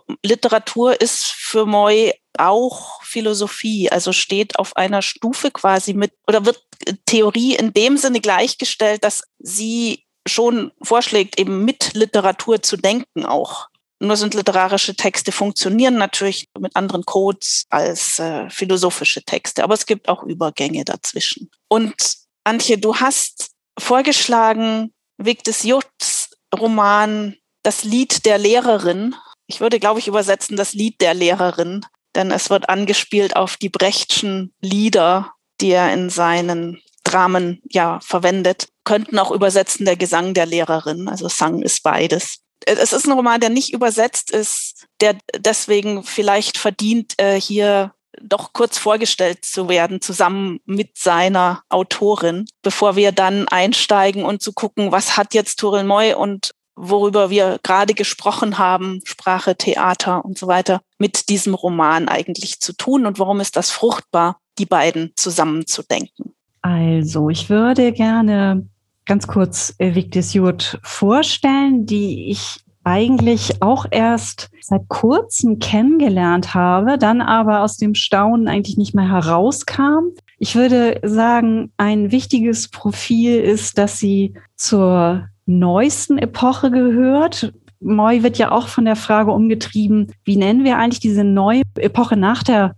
Postmoderne, die durch soziale Medien und völlig neue literarische Genres, die im Verbund mit den Medien, aber auch mit sozialen Situationen bei Lesungen, bei in den sozialen Medien, in, bei in Blogs und Interviews, Home Stories von Autorinnen und Autoren entsteht. Da würde ich Victis J tatsächlich auch einordnen als eine Autorin, die zwar mit Jugendliteratur angefangen hat, dann aber eigentlich sofort den Übergang schaffte in die Erwachsenenliteratur und als Skandalautorin galt und sich schon Ende der 90er darauf beruft, auf das Spiel einer ja, Persona in der Öffentlichkeit, die sie zweifellos in Norwegen ist, die sich auf Vorbilder wie Karen Blixen zum Beispiel beruft oder auch andere Autorinnen und Autoren, die zu Stars geworden sind im Literaturbetrieb Norwegens, auch Professorinnen und Professoren gehören dazu. Arid Linneberg war ihr Partner lange Zeit und mit dem hat sie auch zusammengearbeitet und einen ulkigerweise ins Deutsche übersetzten erotischen Roman verfasst, Quartett zu zweit. Es kann sogar sein, dass das einer der ersten Romane war, die überhaupt ins Deutsche übersetzt wurden. Aber das habe ich nicht ganz überprüft. Skandal hat natürlich auch dieser Roman Arve Milieu geschaffen, der jetzt vor einigen Jahren erschien, ja, sämtliche Sprachen übersetzt wurde und natürlich ein der exemplarischen Fälle für Autofiktion, das Eingreifen von Literatur in die Lebenswelt. Das kann man natürlich an der Autofiktion besonders gut festmachen. Literatur gestaltet auch Leben. Leben ist auch Material für Literaturstoff. Das meine ich jetzt nicht despektierlich, sondern all die Lebenserfahrung, die mit dem Leben einhergeht. Und das ist jetzt für die, für die letzten Werke wichtig geworden. Diesen ganzen Skandal um Arve Milieu, das äh, ist ja jetzt äh, Berliots Familie, ist es ins Deutsche übersetzt worden. Den will ich hier gar nicht vertiefend behandeln, sondern eher darauf hinweisen, dass äh, in der letzten Zeit ungeheuer interessante Dinge von Victis J. erschienen sind. Einmal ihre Auseinandersetzung mit Hedda Gabler. Das ist natürlich ein, wirklich ein, eine ganz besondere Delikatesse für uns. Diese Hedda Gabler-Figur, die von Moy schon so genau beobachtet wird und auf Zeitgeist, Mentalität, gesellschaftliche Analysen bezogen wird, wie die hier behandelt wird. Die tritt nämlich auf in der Gestalt einer männlichen Figur, Henrik Falk. Das kann ich schon mal sehr empfehlen, aber auch ihre Essays, in denen sie unter anderem auf äh, Otale Ortie, also Sprechen und Sch äh, Schweigen, Essays zur Literatur, dort geht sie auch zu Brecht ein. Jud ist eine ausgesprochene Brecht begeisterte Autorin und sie gibt, das will ich nur zuletzt noch erwähnen, in einem, ja, in einer in einem Zeitschriftenartikel, der 2005 veröffentlicht wurde, in Windöd, gibt sie an, dass Brecht, Doc Sulstad, ja, mit die wichtigsten Inspiratoren für sie waren. Das ist, glaube ich, für diesen Text das, was man ja auch feststellen kann, weil Doug Sulstads Roman Scham und Würde, der 1994 erschien, auch den, das Schicksal eines Lehrers und auch das Thema Literaturunterricht zum Thema hat. Dann geht es aber um Ibsen, um die Wildente. Dankeschön. So, und im Lied der Lehrerin geht es, wie gesagt, wie du schon sagtest, um Brecht, nicht um Ibsen und die Wildente. Es geht um eine Dozentin an der norwegischen Kunsthochschule, die Brecht lehrt. Und zwar Brecht lehrt jungen StudentInnen des Schauspiels. Insofern, also die Brecht-Bezüge. Ich frage jetzt aber gleich mal so mitten rein. Also wir haben uns jetzt sehr, sehr lange über Toril Moy unterhalten und äh, springen jetzt in einen Roman, in dem es um eine Dozentin geht, die Brecht lehrt. Was hat das überhaupt miteinander zu tun? Warum müssen wir die zusammen lesen? Ja, da lassen sich eigentlich gleich mehrere äh, Gründe anführen. Beide gehören zum norwegischen Star-System. Das kann man schon sagen. Die treten auch zusammen auf. Mitunter wirklich interessant. Tori Moy hat ein Gespräch mit Victis Jod über äh, Milieu- und Autofiktion geführt. Und ich glaube, da gibt es auch so eine Art ja, vielleicht wird es eine Allianz, vielleicht wird es eine, eine Zusammenarbeit, ein Austausch über literaturtheoretische und philosophische, literarische Fragen. Ich bin da jetzt vielleicht nicht so gut informiert wie andere, die auch ja, ich habe ja, Norwegisch ist ja nicht mein Schwerpunkt, es ist eher ja Schwedisch und Dänisch. Aber das, das ist ja nicht zu unterschätzen. Und ich glaube, dass diese, das große Lob, das Tori Moy ausgesprochen hat, zu dem Roman Leve Postornet, das spielt eine große Rolle. Das ist äh, sowohl in, der, in der Schrift äh, äh, Merksamhet von 2013 als auch in Revolution of the Ordinary wird Jord wieder erwähnt als eine Autorin, die es schafft, Literatur als Handlung. Also es wäre ja die Umsetzung Sprache hat ihre Bedeutung in ihrem Gebrauch, dann wäre Literatur als Handlung, ja, grob performativ zusammengefasst. Und das würdigt sie besonders und sie würdigt auch das Philosophie, das ist Kierkegaard, aber mit kleinen Spitzen gegen Derrida, dieser Postkartentext, der so berühmt geworden ist, das wird von Moy gelobt. Und das kann, man kann sich natürlich fragen, wird das jetzt weitergehen? Wird da so eine Allianz entwickelt oder werden die spannende Diskussionen führen? Werden die zusammen Bücher schreiben? Was, was wird da kommen? Überhaupt fragt man sich ja, wann Turil Moys äh, Memoir kommt, wie sie selbst ihr Leben und ihre Theorieentwicklung, ihre Tätigkeit, ihre Handlungen als Literaturwissenschaftlerin da verarbeiten wird. Der nächste Punkt ist aber der,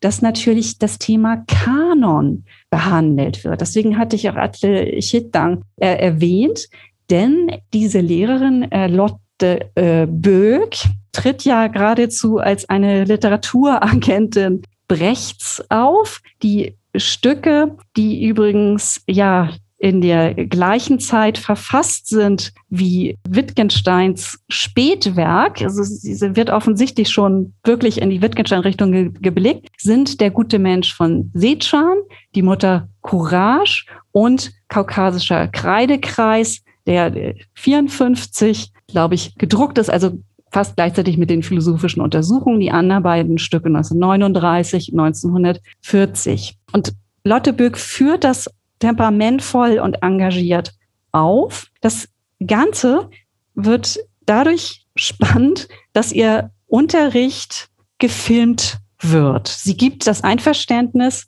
weil an der Kunsthochschule die künstlerische Entwicklung der Studierenden gefördert werden soll, dass Tage Bast ihre Veranstaltung aufzeichnet. Er hat ein Projekt, in welchem Zusammenhang stehen Beruf, also die Profession der Lehrenden zum Leben, zu ihrer Biografie. Und das ist ja nun etwas, das sowohl mit Moy, Moys Theorie, als auch natürlich mit der Frage der literarischen Figur und wie ragt die in die Welt hinein oder aus dem Text heraus oder wie auch immer zu tun hat. Und diese filmische Begleitung entwickelt sich ganz eigenartig. Und dabei denke ich, ist die Haltung der Lesenden, wir kommen ja auf Affekt vielleicht zu sprechen oder emotionale Reaktion, vielleicht eine etwas andere als die, die die sehr milde, nachsichtige und auch vielleicht ein wenig ein Tagebast interessierte Dozentin sich da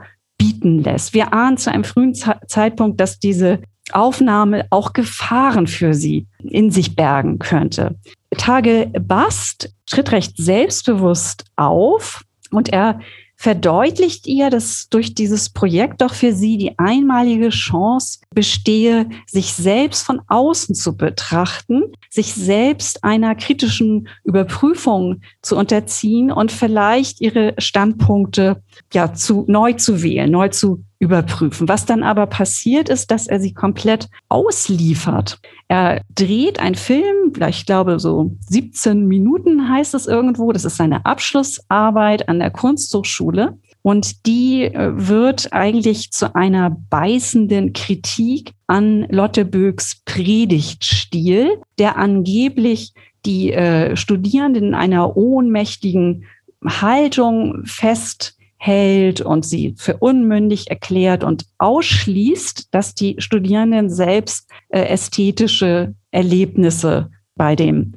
Veranstaltungen irgendwie in irgendeiner Richtung entwickeln können, wenn sie die Texte selbst lesen. Und dieser Film enthält so viele private, entlarvende Szenen, dass es einer großen Blamage beikommt und ausgerechnet Lotte Böck, die sich um Empathie, um das Hineinversetzen, um, um das Helfen die ganze Zeit kümmert. Das ist eigentlich eine, eine Anerkennungsform für sie, Menschen helfen zu können. Das ist, ist ein Leitmotiv, das, aus, das auftaucht und das mit allen Brecht-Figuren und Brecht-Konflikten verknüpft wird mit dem guten Mensch von Sechuan. Die Figur muss, um mildtätig sein zu können, sich in einen bösen Vetter verwandeln und Geld eintreiben, um dann die Armhilfe leisten zu können. Das ist ein Musterbeispiel. Die Mutter Courage, wissen wir ja, die Marketenderin im Dreißigjährigen Krieg, die Kriegsprofiteurin, die weiter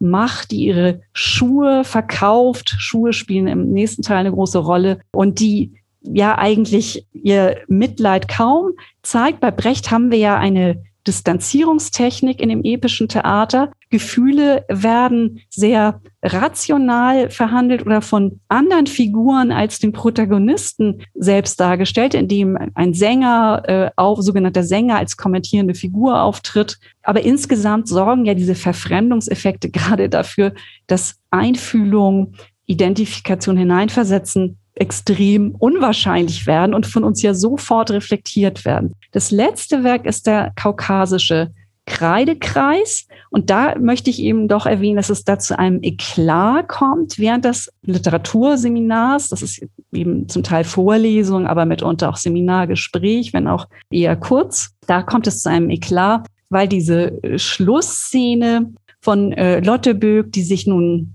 anregen lassen will von Tagebasts Kritik an ihrem predigenden Unterricht, die Schlussszene von Studierenden gespielt wird. Lotte Böck fordert die Studierenden auf, diese Szene, in dem die Gouverneursfrau und das Dienstmädchen Grusche um das Kind streiten, mal nachzuspielen mit einem Kreidekreis. Sie kriegen eine Schaumstoffpuppe, die Lotte Böcks Tochter mal gehört hat. Das sind natürlich viele mögliche psychologische Bezüge hier so angedeutet. Und da die Studierenden den Text nicht kennen und nicht wissen, dass Grusche äh, darauf verzichtet, an dem Kind zu ziehen, um das Kind vor Schmerzen und Verletzungen zu schützen. Also die bestmögliche Mutter ist dann nicht die leibliche Mutter, sondern die, die das Kind achtet. Das wissen die Studierenden nicht und sie zerreißen die Puppe. Und die junge Frau, die die Puppe zerrissen hat, erlebt ja auch eine ungeheure Blamage, ist ungeheuer ausgeliefert. Und das wird von Lotte Böck nicht gesehen. Und natürlich wird ausgerechnet diese Szene dann in den Film aufgenommen. Das wird dann in einem Filmsaal sogar. Kraft des Skandals hat Aufmerksamkeit geschaffen für diesen Film, wird, wird in einem Filmsaal öffentlich gezeigt und Lotte Böck sitzt unauffällig in der letzten Reihe, schaut mit zu. Und es ist natürlich für die Beteiligten ein, ja, furchtbar und gleichzeitig ein Sieg der Ökonomie der Aufmerksamkeit, weil Tagebass tatsächlich auch durch die Werbung in den sozialen Medien für seinen Film dann auch Preise für seinen Film erhält auf Kosten Lottes. Ja, ich kam gerade drauf, du hattest vorhin gesagt, dass äh, Toril Moy sich verletzbar macht, also ganz am Anfang. Und äh, ich finde diese Frage, wer ist verletzt, wer macht sich verletzbar, wodurch in diesem Roman wirklich sehr, sehr ausführlich und komplex verhandelt wird. Und ich würde ja sagen, also Lotte Böck macht sich verletzbar dadurch, dass sie unterrichtet, wie sie unterrichtet und dadurch, dass sie sich filmen lässt. Und gleichzeitig äh, haben wir ja hier, also wir erleben ja aus ihrer Perspektive auch immer wieder, wie sie die Studierenden erlebt. Und äh, du sagtest gerade, also die Studierenden wissen nicht, wie diese Schlussszene zu verstehen ist, weil sie das Stück nicht kennen, was natürlich auch also aus Lotte Böcks äh, Perspektive eine Kritik an den Studierenden ist. Na, wenn die ihre Texte nicht lesen, dann können die das nicht verstehen. Äh, und wie soll ich dann unterrichten? Also das ist eine Situation, die ich ziemlich gut kenne. Also da kommt Identifikation unmittelbar auf. Gleichzeitig ist das ja dann fast aber auch so was wie ein Racheakt von Lotte Böck an diesen Studis, die nicht lesen und die sie dann auflaufen lässt damit. Und dann kommt wieder als Reaktion und dann wird ja auch diese Verletzbarkeit der Studierenden nachher aber von Tage Bast in dem Film als Waffe gegen die Lehrerin verwendet und die wiederum damit dadurch verletzt. Also dieser, dieser ganze große Verletzbarkeitsdiskurs äh, wird hier aufgefächert und uns vorgeführt. Also auch ein medial vermittelter Verletzbarkeitsdiskurs. Und das fand ich sehr, sehr spannend. Und dann gibt es natürlich auf der symbolischen Ebene diese Figur der Verletzung ja auch die ganze Zeit da. Also es gibt einen am Fuß verletzten Hasen, es gibt eine verletzte Ente, es gibt nachher im zweiten Teil geht Lotte Birk ja in ein Flüchtlingslager in Griechenland, wo sie quasi die verletzte Menschheit auch irgendwie versucht zu versorgen. Da verschränkt sich dann dieses Motiv der Schuhe. Also sie sortiert dort Schuhe in diesem Flüchtlingslager. Also hat mit, äh, mit Geflüchteten gar nichts äh, zu tun direkt, sondern nur indirekt. Motiv der Schuhe mit diesen verletzten Füßen. Also verschränkt sich hier. Und also ich finde das unglaublich spannend, wie Victus J. das macht. Und ich möchte hier den Übergang finden. Also du hast ja schon angedeutet, es geht hier sehr stark um Brecht und um diese Distanzierungs- und Verfremdungstechniken. Gleichzeitig haben wir es mit Identifikationstechniken zu tun, mit denen dieser Roman arbeitet, die er teilweise bricht, teilweise verfremdet, teilweise aber auch nicht. Und um jetzt nochmal auf Tolmoy zu kommen, also was, äh, was hier passiert ist, du hast das, ich sage das jetzt einfach schon mal im Vorgespräch, Brecht und Wittgenstein zusammendenken genannt. Also dass diese also Brecht-Anspielungen, aber auch Anspielungen auf Wittgenstein hier in diesem Roman zusammenkommen. Und vielleicht versuchen wir darüber nochmal reinzugehen und dann auch deutlich zu machen, was das mit Moy und Wittgenstein zu tun hat. Gerne. Ich möchte nur noch nachtragen, dass dieser Generationsaspekt auch noch wichtig ist für den, für den Unterricht, da ja die Studierenden, es sind ja Erstsemester, wirklich in diese Casting Gesellschaft schon hineingeboren sind als Digital äh, Natives mit den Medien ganz anders vertraut sind als die Dozentin. Und das ist, glaube ich, sehr wichtig, dass das Verhalten der Studierenden eventuell ja auch durch den Einsatz der Kamera verändert wird und dass die Teilnahme am Unterricht auch dann quasi mehrfach perspektiviert ist. Lotte Böck kann sich von außen betrachten, aber sie kann auch versuchen, sich hineinzusetzen im Voraus, wie werde ich betrachtet werden. Den Studierenden geht es aber ja ähnlich. Eventuell wird ja auch ihre Auslieferung, deswegen war ich also von dieser Kreidekreisszene auch so schockiert, ihre Auslieferung wird ja auch festgehalten. Auf diese Weise werden sie ja auch von Tagebast eigentlich ausgenutzt für diesen Clou, den er da landen will. Gut, aber jetzt zu dem zweiten Teil und zu Wittgenstein. Es sind ja Wittgenstein-Zitate eingebaut in den Text, unter anderem dieser wichtige Satz, dass eine Sprache eine Lebensform bedeutet, auch aus den philosophischen Untersuchungen. Eine Sprache vorstellen heißt sich eine Lebensform vorstellen. Das ist schon mal so eine Art Motto, würde ich sagen. Dann ist natürlich diese Hase-Ente-Kipp-Figur, die recht bekannt ist, Sie kennen dieses Diagramm. Personen, die sich das anschauen, sehen entweder den Hasen zuerst oder die Ente zuerst. Und es ist manchmal etwas mühevoll, sich reinzuversetzen in die andere Position. Aha, du hast einen Hasen gesehen. Ach, ich dachte, da wäre eine Ente. Und es ist ganz schwer, das beides gleichzeitig zu sehen. Und das Merkwürdige, es ist ja also schon mal auch ein Wittgenstein-Thema. Das wird auch gleich ironisiert. Das heißt, ja, Hase, Ente, Kippfigur, das ist ja Stoff für die Erstsemester, das ist ja schon ganz abgedroschen, aber gleichzeitig nimmt das ja eine ganz starke kompositorische und strukturelle Bedeutung in dem Roman ein. Denn Tage Bast verwickelt äh, Lotte Böck bei den Filmarbeiten, die gehen auch zusammen spazieren, die sind zu Hause, es gibt so eine Art Home Story, einmal gehen sie auch in einen äh, Pub und es kommt zu gefährlichen Rotwein-Szenen. Da filmt er sie und er macht sie dann in einer Waldszene darauf aufmerksam, äh, wie sie einen Hasen betrachtet. Sie äh, sieht nämlich hauptsächlich diese Verletzung, den, den lahmen Fuß oder das verletzte Bein, da der Hase diesen Fuß so nachzieht und sie reden darüber, inwieweit man sich in Tiere hineinversetzen kann, ob die Schmerz äh, empfinden. Dazu hat Wittgenstein auch an den philosophischen Untersuchungen viel reguliert und hat ausgeschlossen, dass zum Beispiel Tiere Sprechakte ausführen können. Und dann erleben sie eine Ente, die ebenfalls verletzt ist, gemeinsam bei diesen Rundgängen oder Gesprächen und Filmarbeiten. Und beim Anblick dieser Ente bricht Lotte Böck aus, der Hase. Und das ist natürlich ein gewisses Kunststück. Die, die Hasenfigur wird da ja erheblich, oder Hase-Enten-Kippfigur wird erheblich unterlaufen.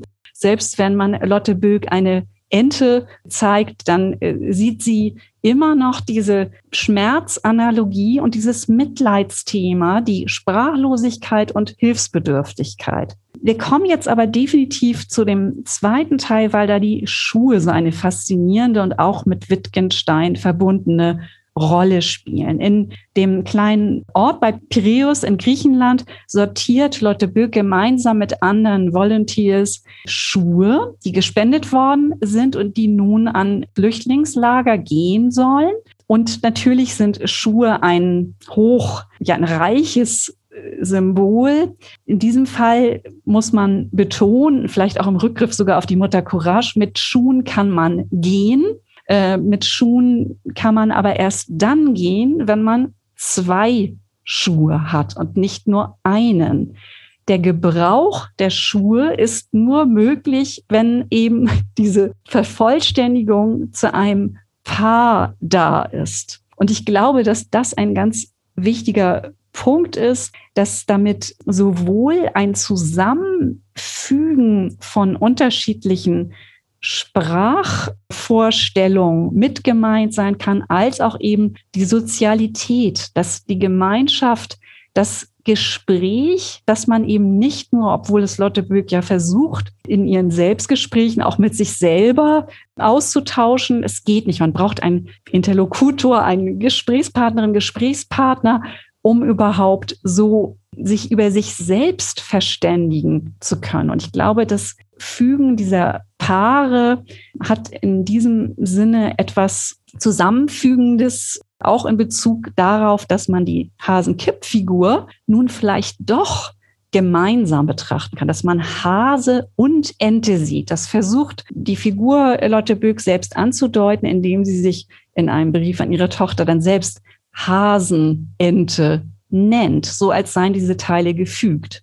Aber gleichzeitig werden in diesem Teil, der sich ja nun ganz der Handlung widmet, es wird kaum gesprochen bei diesen Sortierungsarbeiten, unter anderem wegen der Sprachbarriere, aber auch weil Lotte Böck, vielleicht ähnlich wie der Lord Chandos, sie steigt erstmal aus, aus aus der Sprache. Sie will, wenn, dann möchte sie eine neue Sprache haben, aber und genießt es geradezu jetzt nur zu handeln, ganz ja kleine Alltagsrituale zu haben in diesem griechischen Ort und aus der Sprache, wie sie sie bisher in ihrem Unterricht benutzt hat, zunächst einmal auszusteigen. Insofern ist es jetzt ganz konsequent der Versuch, wie wäre es jetzt eigentlich, wenn ich nur noch auf den Gebrauch und auf die Handlung setze. Das wird eigentlich in dem Griechenland-Aufenthalt durchgespielt. Und am Schluss ist es so, dass wir im Unklaren belassen werden, neben diesen Brechtschen Gesängen, die sie auch dann selbst formuliert, kleine Lieder beim Schuhsortieren,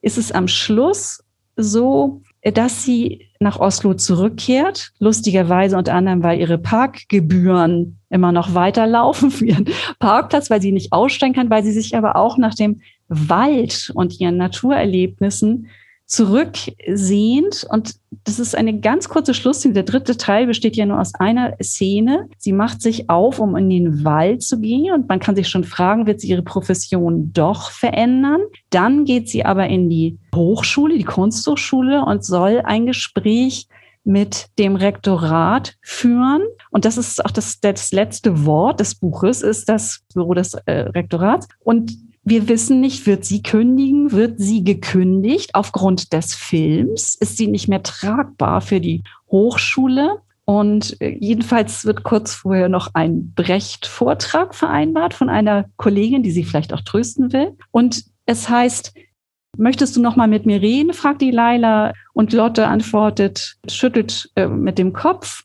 Es ist nicht zu erklären, auch nicht in Reimen. Und damit, finde ich, ist dieses große Thema, wir müssen Verfremdungseffekte des epischen Theaters mit Gattung so verknüpfen, auch mit der Autofiktion, obwohl das hier ein Roman ist und keine Autofiktion, mit Prosa, mit Dramatik, Lyrik so verknüpfen, dass wir eigentlich die zeichenhafte Vorstellung von Sprache und von Zeichenhaftigkeit von Literatur verbinden mit einer Sprachhandlungsorientierung, also sprachliches Handeln. Die Sprache handelt nicht selbst. Das kommt mir so vor. Das ist eine Idee, die ich habe, die ich aber auch gerne Stefanie zur Diskussion stelle. Ich habe hier den Eindruck, dass die Autorin vielleicht sogar die Diskussion mit Toril Moy suchen könnte. Also so weit würde ich mich sogar aus dem Fenster lehnen, dass das hier so eine Debatteneinlage auch ist. Mich überzeugt das sehr. Also gerade was du jetzt gesagt hast, was mir jetzt an diesem Schlussteil nochmal so aufgefallen ist, dass, dass wirklich die drei Hauptgattungen der Literatur, Dramatik, Epik, Lyrik, beziehungsweise also in dem Fall vielleicht nochmal spezifischer episches Theater, realistischer psychologischer Roman und ja, dann so kleine Alltagsverse, ich weiß gar nicht, wie ich das nennen soll, dass die hier in eins geschoben werden und aber auch miteinander im Gespräch sind die ganze Zeit in diesem Text. Und insofern, also ist es, als würde dieser Roman eine Literatur- und theaterwissenschaftliche Debatte mit sich selbst führen und aber gleichzeitig als so eine Sprachhandlung nach außen treten. Und diese Bezüge zu Torel Moy, die äh, überzeugen mich jetzt selbst wirklich. Und ich kann an der Stelle eigentlich nur sagen, du hattest ja gesagt, du bist dabei, hierüber auch zu schreiben einen Aufsatz und sobald der erscheint, werden wir den noch zu dem Podcast nachverlinken. Denn ich bin darauf jetzt schon sehr gespannt, habe aber gleichzeitig jetzt im Moment wirklich wenig Einwände. Ich würde gerne noch einmal auf den Punkt zurückkommen, dass die Sprachbehandlung nicht nur diesen Gattungen entsprechend, sondern auch diesen beiden Polen Brecht-Wittgenstein entsprechend in den Teilen sehr verschieden ist. Und vielleicht ist es da ganz interessant, mal so einen Ausschnitt auch zu hören aus dem Werk. Im, im ersten Teil geht es darum, dass Lotte Böck vornehmlich darauf angewiesen ist, Gespräche mit sich selbst zu führen. Und hier kommt so ein performativer Effekt beim Schreiben, Formulieren mit hinein. Und das ist etwas, das mich auch bewegt. Die erlebte Rede ist so ganz besonders. Wir haben die Figurenperspektive und die Perspektive einer impliziten Erzählinstanz. Das ist auch ja in Werken, zum Beispiel von Trude de Morstein, kommt so etwas auch vor. Aber hier hat es eine andere Entfaltung, weil es immer schon auf Wittgenstein hin zeigt. Aber diese, diese Sprachreflexion ganz konkret. Das sind nämlich Kursivierung im Text. Es gibt auch manchmal freudsche Verleser oder Versprecher mit Öl und Öl, also Fika oder Öl wird verwechselt oder pervers oder pervers kommt vor, also pervers oder pro Vers. Solche Wortanalogien, die durch den Klang motiviert sind und Klang äh, signalisiert ja vielleicht auch immer Performativität. Ich würde diese monologische Gefangenheit gerne einmal in einem Zitat demonstrieren.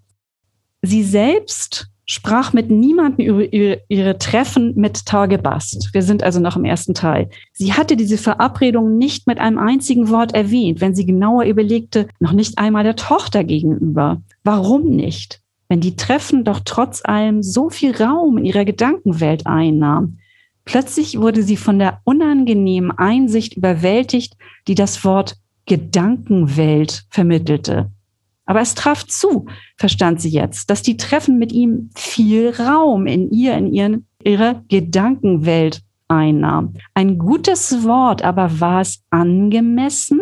Streng betrachtet waren viele Wörter nicht angemessen.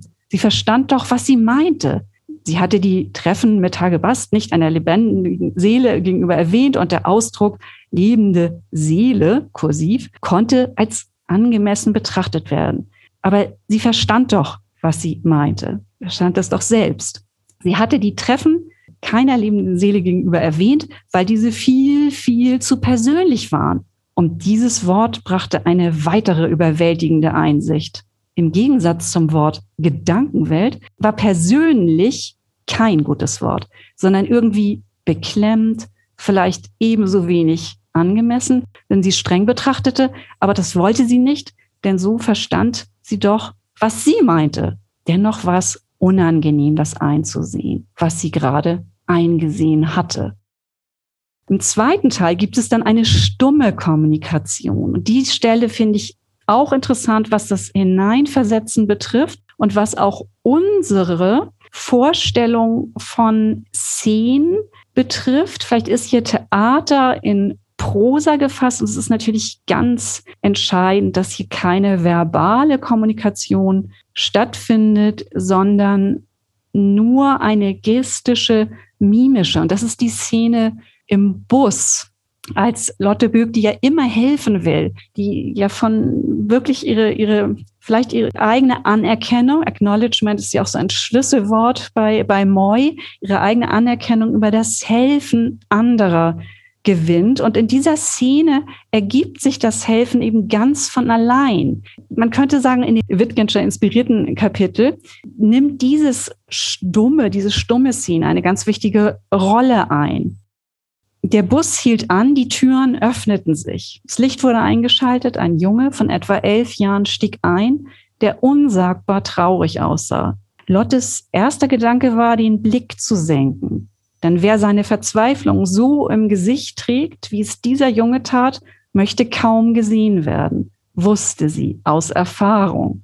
Dennoch sah sie ihn an, ihre Blicke trafen sich, tatsächlich schaute er weg, dann nach unten, aber seine Beine trugen ihn zu Lotte. Er setzte sich auf den Platz neben sie. Der Bus fuhr, die Dunkelheit kam, der Junge saß still und zusammengesunken, hin und wieder hoch, schauend zur dunklen Frontscheibe des Busses, wie um sich zu vergewissern, dass der Bus noch den richtigen Weg nahm. Sie sah ihn nicht an, sie registrierte dies.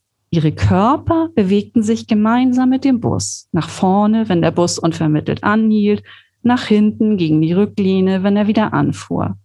Und als der Bus an einer roten Ampel hielt, an einer großen, komplizierten Kreuzung am Hafen plötzlich Ruhe eintrat, legte der Junge seinen Kopf in ihren Schoß. Lotte erstarrte, aber ihre Hand erhob sich und strich ihm über das Haar. Das ist also eine ganz stumme Szene. Und auch wenn Brecht in vielen Texten Mutter Courage, wissen wir das ja sehr, sehr äh, blasiert und brutal wird das da formuliert, aber auch dann wiederum einfühlsamer in dem Gedicht Die Nachtlager findet hier Hilfe statt. Auch wenn Lotte Böck wieder zu dem Resümee kommen muss, wir können eigentlich nicht helfen. Hilfe ist äh, schwierig bis unmöglich zu leisten. Aber trotzdem funktioniert es hier und dann noch wortlos. Das ist irgendwie eine Schlüsselszene für mich. Und natürlich könnte man mit, vielleicht trägt die Brecht den Sieg davon, weil am Schluss Lotte Böck einfach weitermacht. Wir wissen es ja nicht. Das würde ich auch gerne Stefanie noch fragen, ob sie meint, dass äh, Lotte Böck entlassen wird, alles hinwirft oder die zur Waldlotte wird, wie sie den Schluss einschätzt. Es kann auch sein, dass Lotte Böck wie eine Marketenderin, wie die Mutter Courage, weiterzieht mit ihrem Kanon und Literaturunterrichtskanon, wie, äh, ja, wie sie es vorher gemacht hat. Das würde ich gerne von Stefanie noch wissen. Ähm, ich glaube, das ist ein Brechtscher Schluss. Es ist das, was Lotte Böck im ersten Teil immer wieder an den Brechtschen Dramenenden zeigt. Es liegt an euch, liebe Publikum, liebe LeserInnen, wie es weitergeht. Das heißt, was Lotte Böck macht, werden wir nie wissen, aber der Text legt alle möglichen Spuren, also welche möglichen Wege weitergegangen werden können. Und die Entscheidung liegt bei mir. Und die Entscheidung liegt nicht darin, also wo geht Lotte Böck hin, sondern die Entscheidung oder die Entscheidung, vor der ich stehe, an diesem Romanende ist, wo gehe ich jetzt hin? Also nachdem ich mich mit Lotte Böck identifiziert habe, mich von ihr distanziert habe, alle möglichen anderen Gefühlslagen durchlaufen habe, aber diese Verfremdungseffekte genauso hatte, Kippfiguren erlebt habe, also einmal Mitleid mit der Studentin hatte, einmal mit Lotte Böck, äh, einmal mit Tage Bast und so weiter. So, und ich werde entlassen nach der Lektüre in die Welt mit der Aufforderung, quasi meine eigenen Handlungen jetzt auszuführen. Ich verrate dir nicht, welche das sind, denn darüber muss ich jetzt noch nachdenken. Und diese Entscheidung ist nicht so schnell zu treffen. Und ich habe den Roman zweimal gelesen.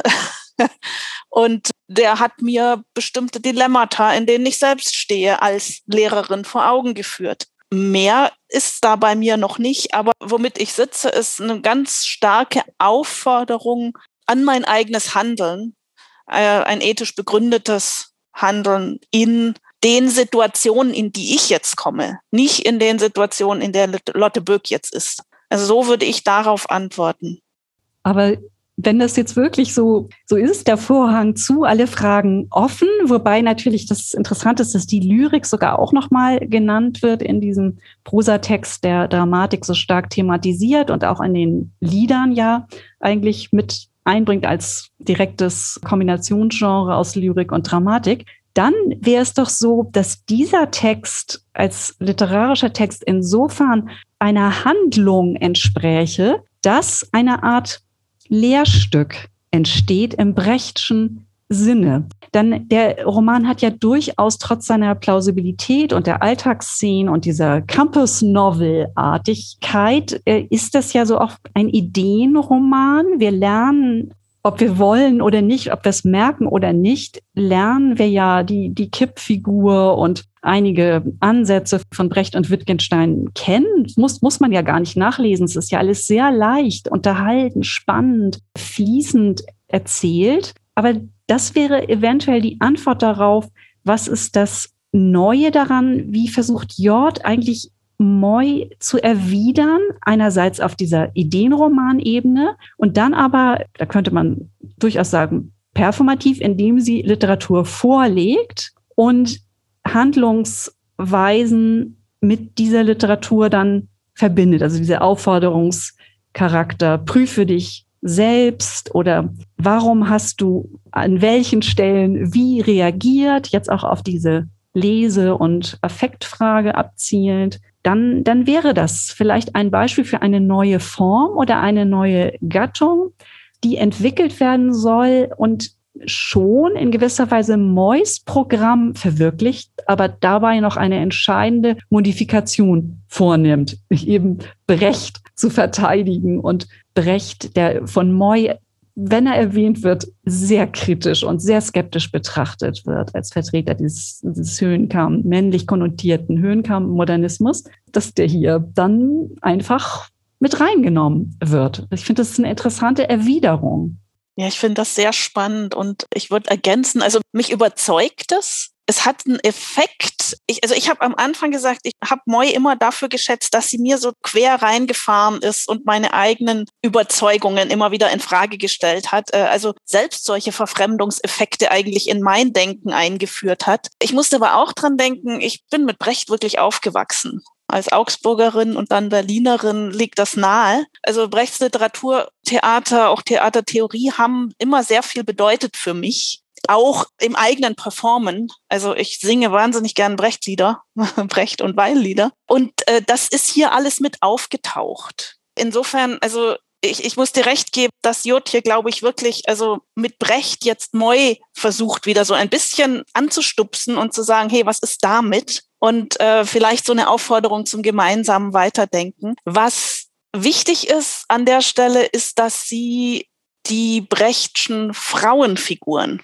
hervorhebt. Also Brecht als quasi Vertreter dieses männlichen Modernismus, aber die Figuren, mit denen Jurt bzw. Lotte Böck hier denkt, sind alles Frauen, bis auf den Sohn, soweit ich mich erinnern kann. Und das ist, glaube ich, ganz entscheidend. Also auch vielleicht auch so als Einwand gegen Moy zu lesen. Also liest diesen Brecht nicht nur als Mann quasi, sondern da ist noch was anderes. Also das würde mich ja, äh, ich glaube, an der Stelle kann man wirklich weiterdenken.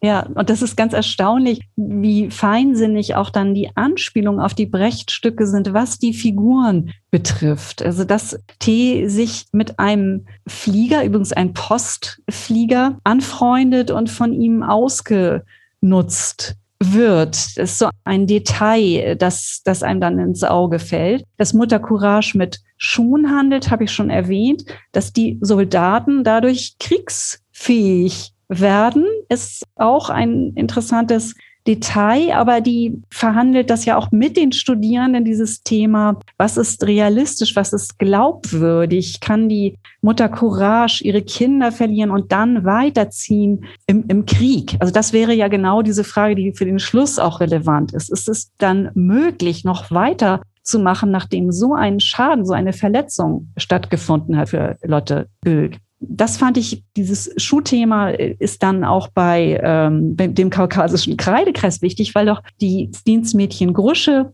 den Säugling rettet, der da vernachlässigt wird von der Gouverneursfrau bei ihrer Flucht. Einzelheiten sind ja jetzt egal. Aber äh, Grusche muss mit dem kleinen Michel fliehen, hat keine Schuhe. Ihr heroischer Status entsteht auch dadurch, dass sie diese lange Strecke, sieben Tage flieht sie oder irrt sie herum, ohne Schuhe, mit wunden Füßen bestreitet. Also da sind noch einige äh, Dinge, die, die wir jetzt nicht äh, ausführen können, die eigentlich dafür sorgen, dass die Brechtstücke nicht nur so ein ja gymnastischer äh, Gegenstand sind, um die Diskussion zu führen, sondern die werden auch noch mal motiv thematisch und vielleicht auch in Bezug auf dieses Thema Mutter-Kind Beziehung habe ich ja nur angedeutet in dieser Busszene, vielleicht auch die die kindliche Seite in sich selbst, das wird ja auch durchaus angedeutet und das ist eine wichtige Szene mit den Kinderschuhen, die sich in dem Stapel finden und die auch zu einem Paar zusammengefügt werden können durch einen Traum. Ein Traum hilft dabei, diese, dieses Schuhpaar zu fügen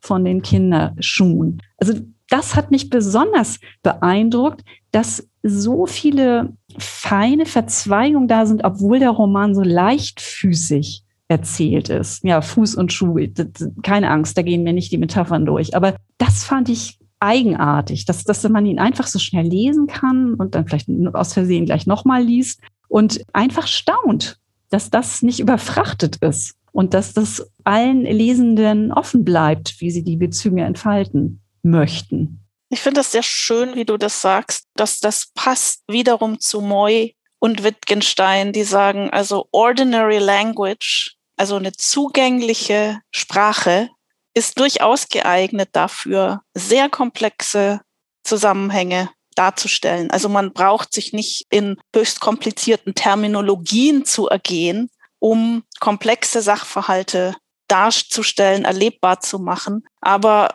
man überlässt es also auf die Weise auch natürlich den Lesenden, welchen Hinweisen sie nachgehen wollen und welchen auch nicht.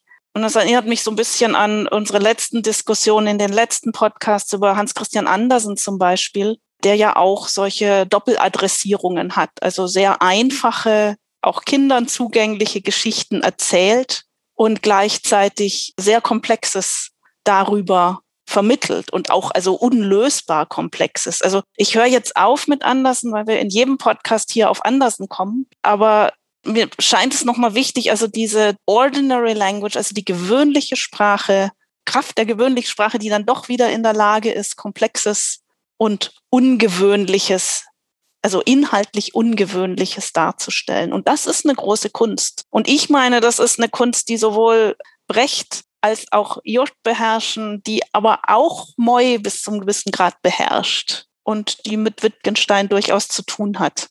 Wir sind ja jetzt an einigen Stellen schon drauf eingegangen und so ein wenig persönlich geworden. Ich bin gerade autobiografisch geworden mit meiner Brechtliebe und ähm, ich würde gerne hier den Übergang finden zur Frage von Sophie Wennerscheid an dich, die auch zu Weg des J geht, aber nochmal in eine andere Richtung weiterdenkt. Ja, liebe Antje, Stefanie hat mir erzählt, dass du dich mit Autofiktion beschäftigst. Ähm, das war mir neu, das finde ich interessant. Und meine Frage geht deswegen auch in diese Richtung. Ich möchte gerne von dir wissen, was reizt dich an autobiografischer oder autofiktiver Literatur? Zum einen als Leserin, zum anderen als Literaturwissenschaftlerin. Oder gibt es da keinen Unterschied bei dir? Bist du als Leserin immer Literaturwissenschaftlerin und umgekehrt? Und welche Art von autobiografischer, autofiktionaler Literatur interessiert dich? Das ist ja ähm, ein sehr weites Feld. Was gibt da für dich den Ausschlag für dein Interesse? Ist es das jeweilige Leben, das dort erzählt wird? Ist es die literarische Form? Oder, wie du uns ja vermutlich erklären wirst, der Zusammenhang von beiden? Und wenn ja, wie verhält sich beides zueinander? Oder um es nochmal zuzuspitzen, also dass uns die literarische Form interessiert, davon, davon gehe ich aus. Aber was, was hat es mit dem Leben, das da erzählt wird, auf sich? Was macht das Leben als solches interessant oder ist es nur interessant, wenn es in dieser besonderen, jeweils besonderen literarischen Form präsentiert wird? Eine kleine Anschlussfrage vielleicht noch. Welche Rolle spielen Geschlecht oder andere Identitätskategorien in dem Feld der autofiktionalen, autobiografischen Literatur? Siehst du Unterschiede zwischen männlichen und weiblichen oder vielleicht auch non-binären Autoren, Autorinnen, äh, thematischer Art, formaler Art? Ja, wenn du dieses Feld uns äh, da etwas erschließen könntest, würde ich mich sehr freuen. Ja, das war eine Kombinationsfrage. Ich versuche es in der Reihenfolge ungefähr zu beantworten.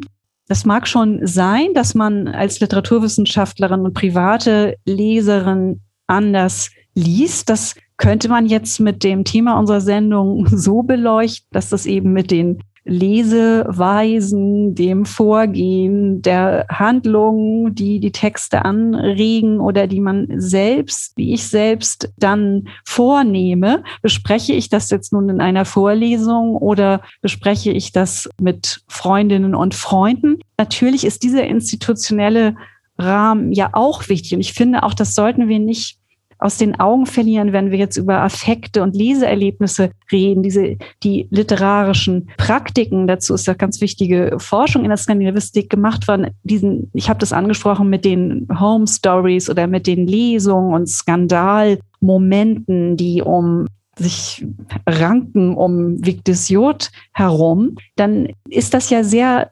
komplex. Und ich finde, dass die Rolle der Medien von Moy übrigens immer angesprochen wird, und auch in der Forderung, es muss eine neue Epoche ausgerufen werden, vielleicht im Hinblick auf die Literaturtheorie auch, aber auch in Bezug auf die neuen gesellschaftlichen Phänomene, dann würde das ja mit dazugehören. Also ich, da würde ich auch ermutigen, das nicht zu privatistisch werden zu lassen, sondern auch wieder den, diesen institutionellen Zusammenhang äh, zu, zu sehen. Und das wenn wir Elena Ferrante zum Beispiel lesen, ist ja dieser ganze mediale Aufbau dazu enorm wichtig. Das sind ja nicht nur so Paratexte am Rande, sondern das gerät ja mit ins Zentrum. Und das wäre tatsächlich ein Grund, warum man eine neue Epoche ausrufen könnte, aufgrund dieses neuen Umgangs mit den Autorfiguren oder mit den inszenierten Autorinnen und Autoren.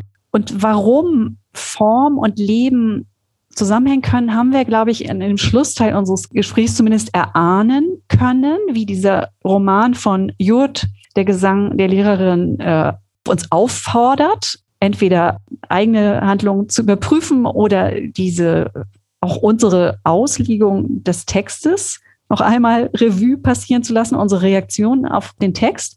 Das ist, denke ich, schon beantwortet. Und deswegen bleibt der letzte Punkt was interessiert daran besonders, dann ist es mit Sicherheit das Thema Subjektivierung und natürlich auch dieser Aspekt, wie nehme ich mich selbst wahr und wie nehmen andere mich wahr. Darüber geben ja viele autobiografische Texte, nicht nur Autofiktion. Ich möchte betonen, dieser Roman äh, Gesang der Lehrerin ist nicht Autofiktion, sondern es ist ein Roman Autofiktion ist aber wichtig für Victus Jod. Aber dieses Thema möchte ich jetzt nicht noch eröffnen. Aber wir könnten jetzt an Klaus Beck-Nielsens Reiseschilderung denken oder auch an die faszinierenden Text von Beate Grimsrud in, in Dore Fri. Das ist natürlich auch schon Überlegungen, äh, romanhafte Elemente, autobiografische Elemente. Vielleicht ist es manchmal auch ganz gut, nicht sofort die, den Autofiktionsbegriff wie so ein Schirm über all dieses zu spannen, sondern sich da äh, lieber zu zwingen, etwas genauer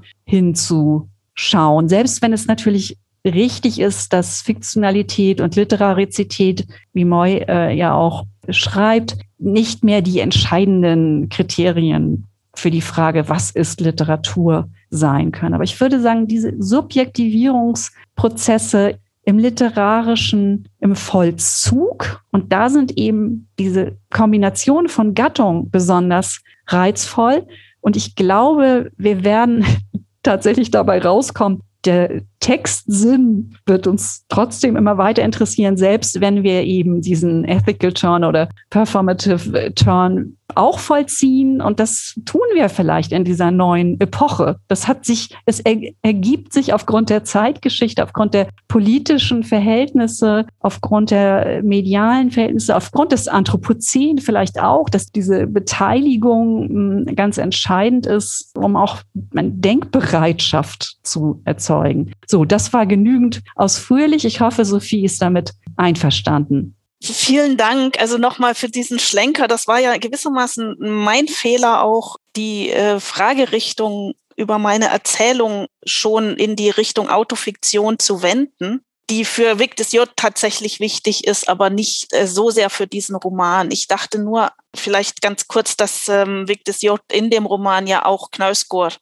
erwähnt, der ja der große Protagonist dieser komischen Gattung, wenn es eine Gattung ist, Autofiktion ist. Also das nur als Ergänzung. Ich dachte gerade noch daran, dass ja diese Frage nach der Inszenierung und Selbstinszenierung von Autorinnen und Autoren und du hattest am Anfang irgendwann in unserem Weg des J-Teil äh, auch erwähnt, dass Weg des J ja selbst diese Autorinnen-Inszenierung sehr gut beherrscht und sich da auch auf Karen Blixen bezieht. Es trifft sich sehr schön, dass wir für den nächsten Podcast unsere chronologische Reihenfolge nun wirklich endgültig verlassen und zurückspringen zu eben dieser Karen Blixen mit Lil an Körber. Und an der Stelle wollte ich dich fragen, Antje, ob du eine Frage für Lil an Körber mitgebracht hast, die sich mit Blixen, wie gesagt, beschäftigen wird. Ja, ich würde Sie schon gerne fragen, ob sich für Sie durch die Autofiktion neue Perspektiven auf das Werk Blixens ergeben haben. Und es ist ja wirklich beim Umgang mit Out of Africa, hat man ja oft die Schwierigkeit, dass man wirklich mehrere Ich-Erzählerinnen, mehrere Facetten der Ich-Erzählerin im Text findet. Trotzdem durch das dokumentarische Material die Briefsammlung und auch diese äh, wunderbare wirtschaftsgeschichtliche Aufbereitung über Onkel O und seine Geld, äh, ja, Finanzierung des Farmunternehmens, dass wir doch vielleicht nicht immer in der Lage sind, die Trennung dort zwischen diesen Ich-Erzähler, Figuren und der Autorin aufrechtzuerhalten. Was würdest du sagen? Bist du, es gibt doch jetzt da diese Pen-Narrator Theory. Ich finde nicht, dass wir es aufgeben können oder aufgeben sollten. Aber wie siehst du das? Hat die Autofiktion den Blick auf Karen Blixens Werk, insbesondere Out of Africa, verändert? Vielen Dank, Antje. Das wird äh, spannend das nächste Mal. Ja, dann bleibt mir, Antje, dir erstmal nochmal sehr, sehr herzlich zu danken vielleicht noch mal zu fragen, ob also wir haben sehr viel gestreift, wir haben einige Themen, über die wir noch mal intensiver sprechen wollten, auch nicht erwähnt, was der Länge der Zeit geschuldet ist. Wir hatten uns einfach sehr, sehr viel vorgenommen. Also zwei sehr komplexe Frauenfiguren und sehr grundlegende theoretische Fragen, auch Epochenfragen. Dennoch äh, meine Frage, können wir es dabei belassen für heute? Und uns auf deinen Aufsatz freuen? Oder gibt es noch etwas, was du uns unbedingt mitgeben möchtest? Vielleicht nur den Satz, dass die terminologischen Nuancen doch auch hilfreich sein können beim Lesen, bei der Lektüre. Und man sollte sich nicht daran stören, dass die Narratologie aus dem Strukturalismus und dieser Saussure-Richtung, aus der linguistischen Richtung erwachsen ist, sondern die verfeinernden Instrumentarien, die die Begrifflichkeit liefert, nutzen, um die eigenen Beobachtungen und die Lektüren vielleicht auch genau beschreiben zu können. Beschreiben ist ja die, das wäre ein gutes Schlusswort, die Vorgehensweise, die Moy uns empfiehlt. Ganz genau beschreiben, ganz genau lesen und ganz genau beschreiben. Ich kann da nur ein großes Ausrufezeichen dran setzen und ich glaube, es gehört einfach zu unserer Praxis, mit Konzepten zu denken und ein Bewusstsein darüber zu haben. Und ich glaube ehrlich gesagt, da hätte auch Moy am Ende nichts dagegen. Die Frage ist eher, äh, die Moy stellen würde, ist, glaube ich, eher, wie verwende ich ein Konzept und was mache ich da? Und die Aufmerksamkeit da, dafür nicht zu verlieren, also zu sehen, was macht ein Begriff in meinen Lektüren und nicht zu sagen, also nicht eine ganze Theorie über einen Begriff zu klappen. Insofern völlig einverstanden und vielen Dank nochmal für mhm. diesen Hinweis auf die Narratologie, der mir sehr helfen wird, wenn ich mit Hilfe dieses Podcasts unterrichte. Ja, dann sind wir am Ende und können, glaube ich, unsere Aufnahme abbrechen.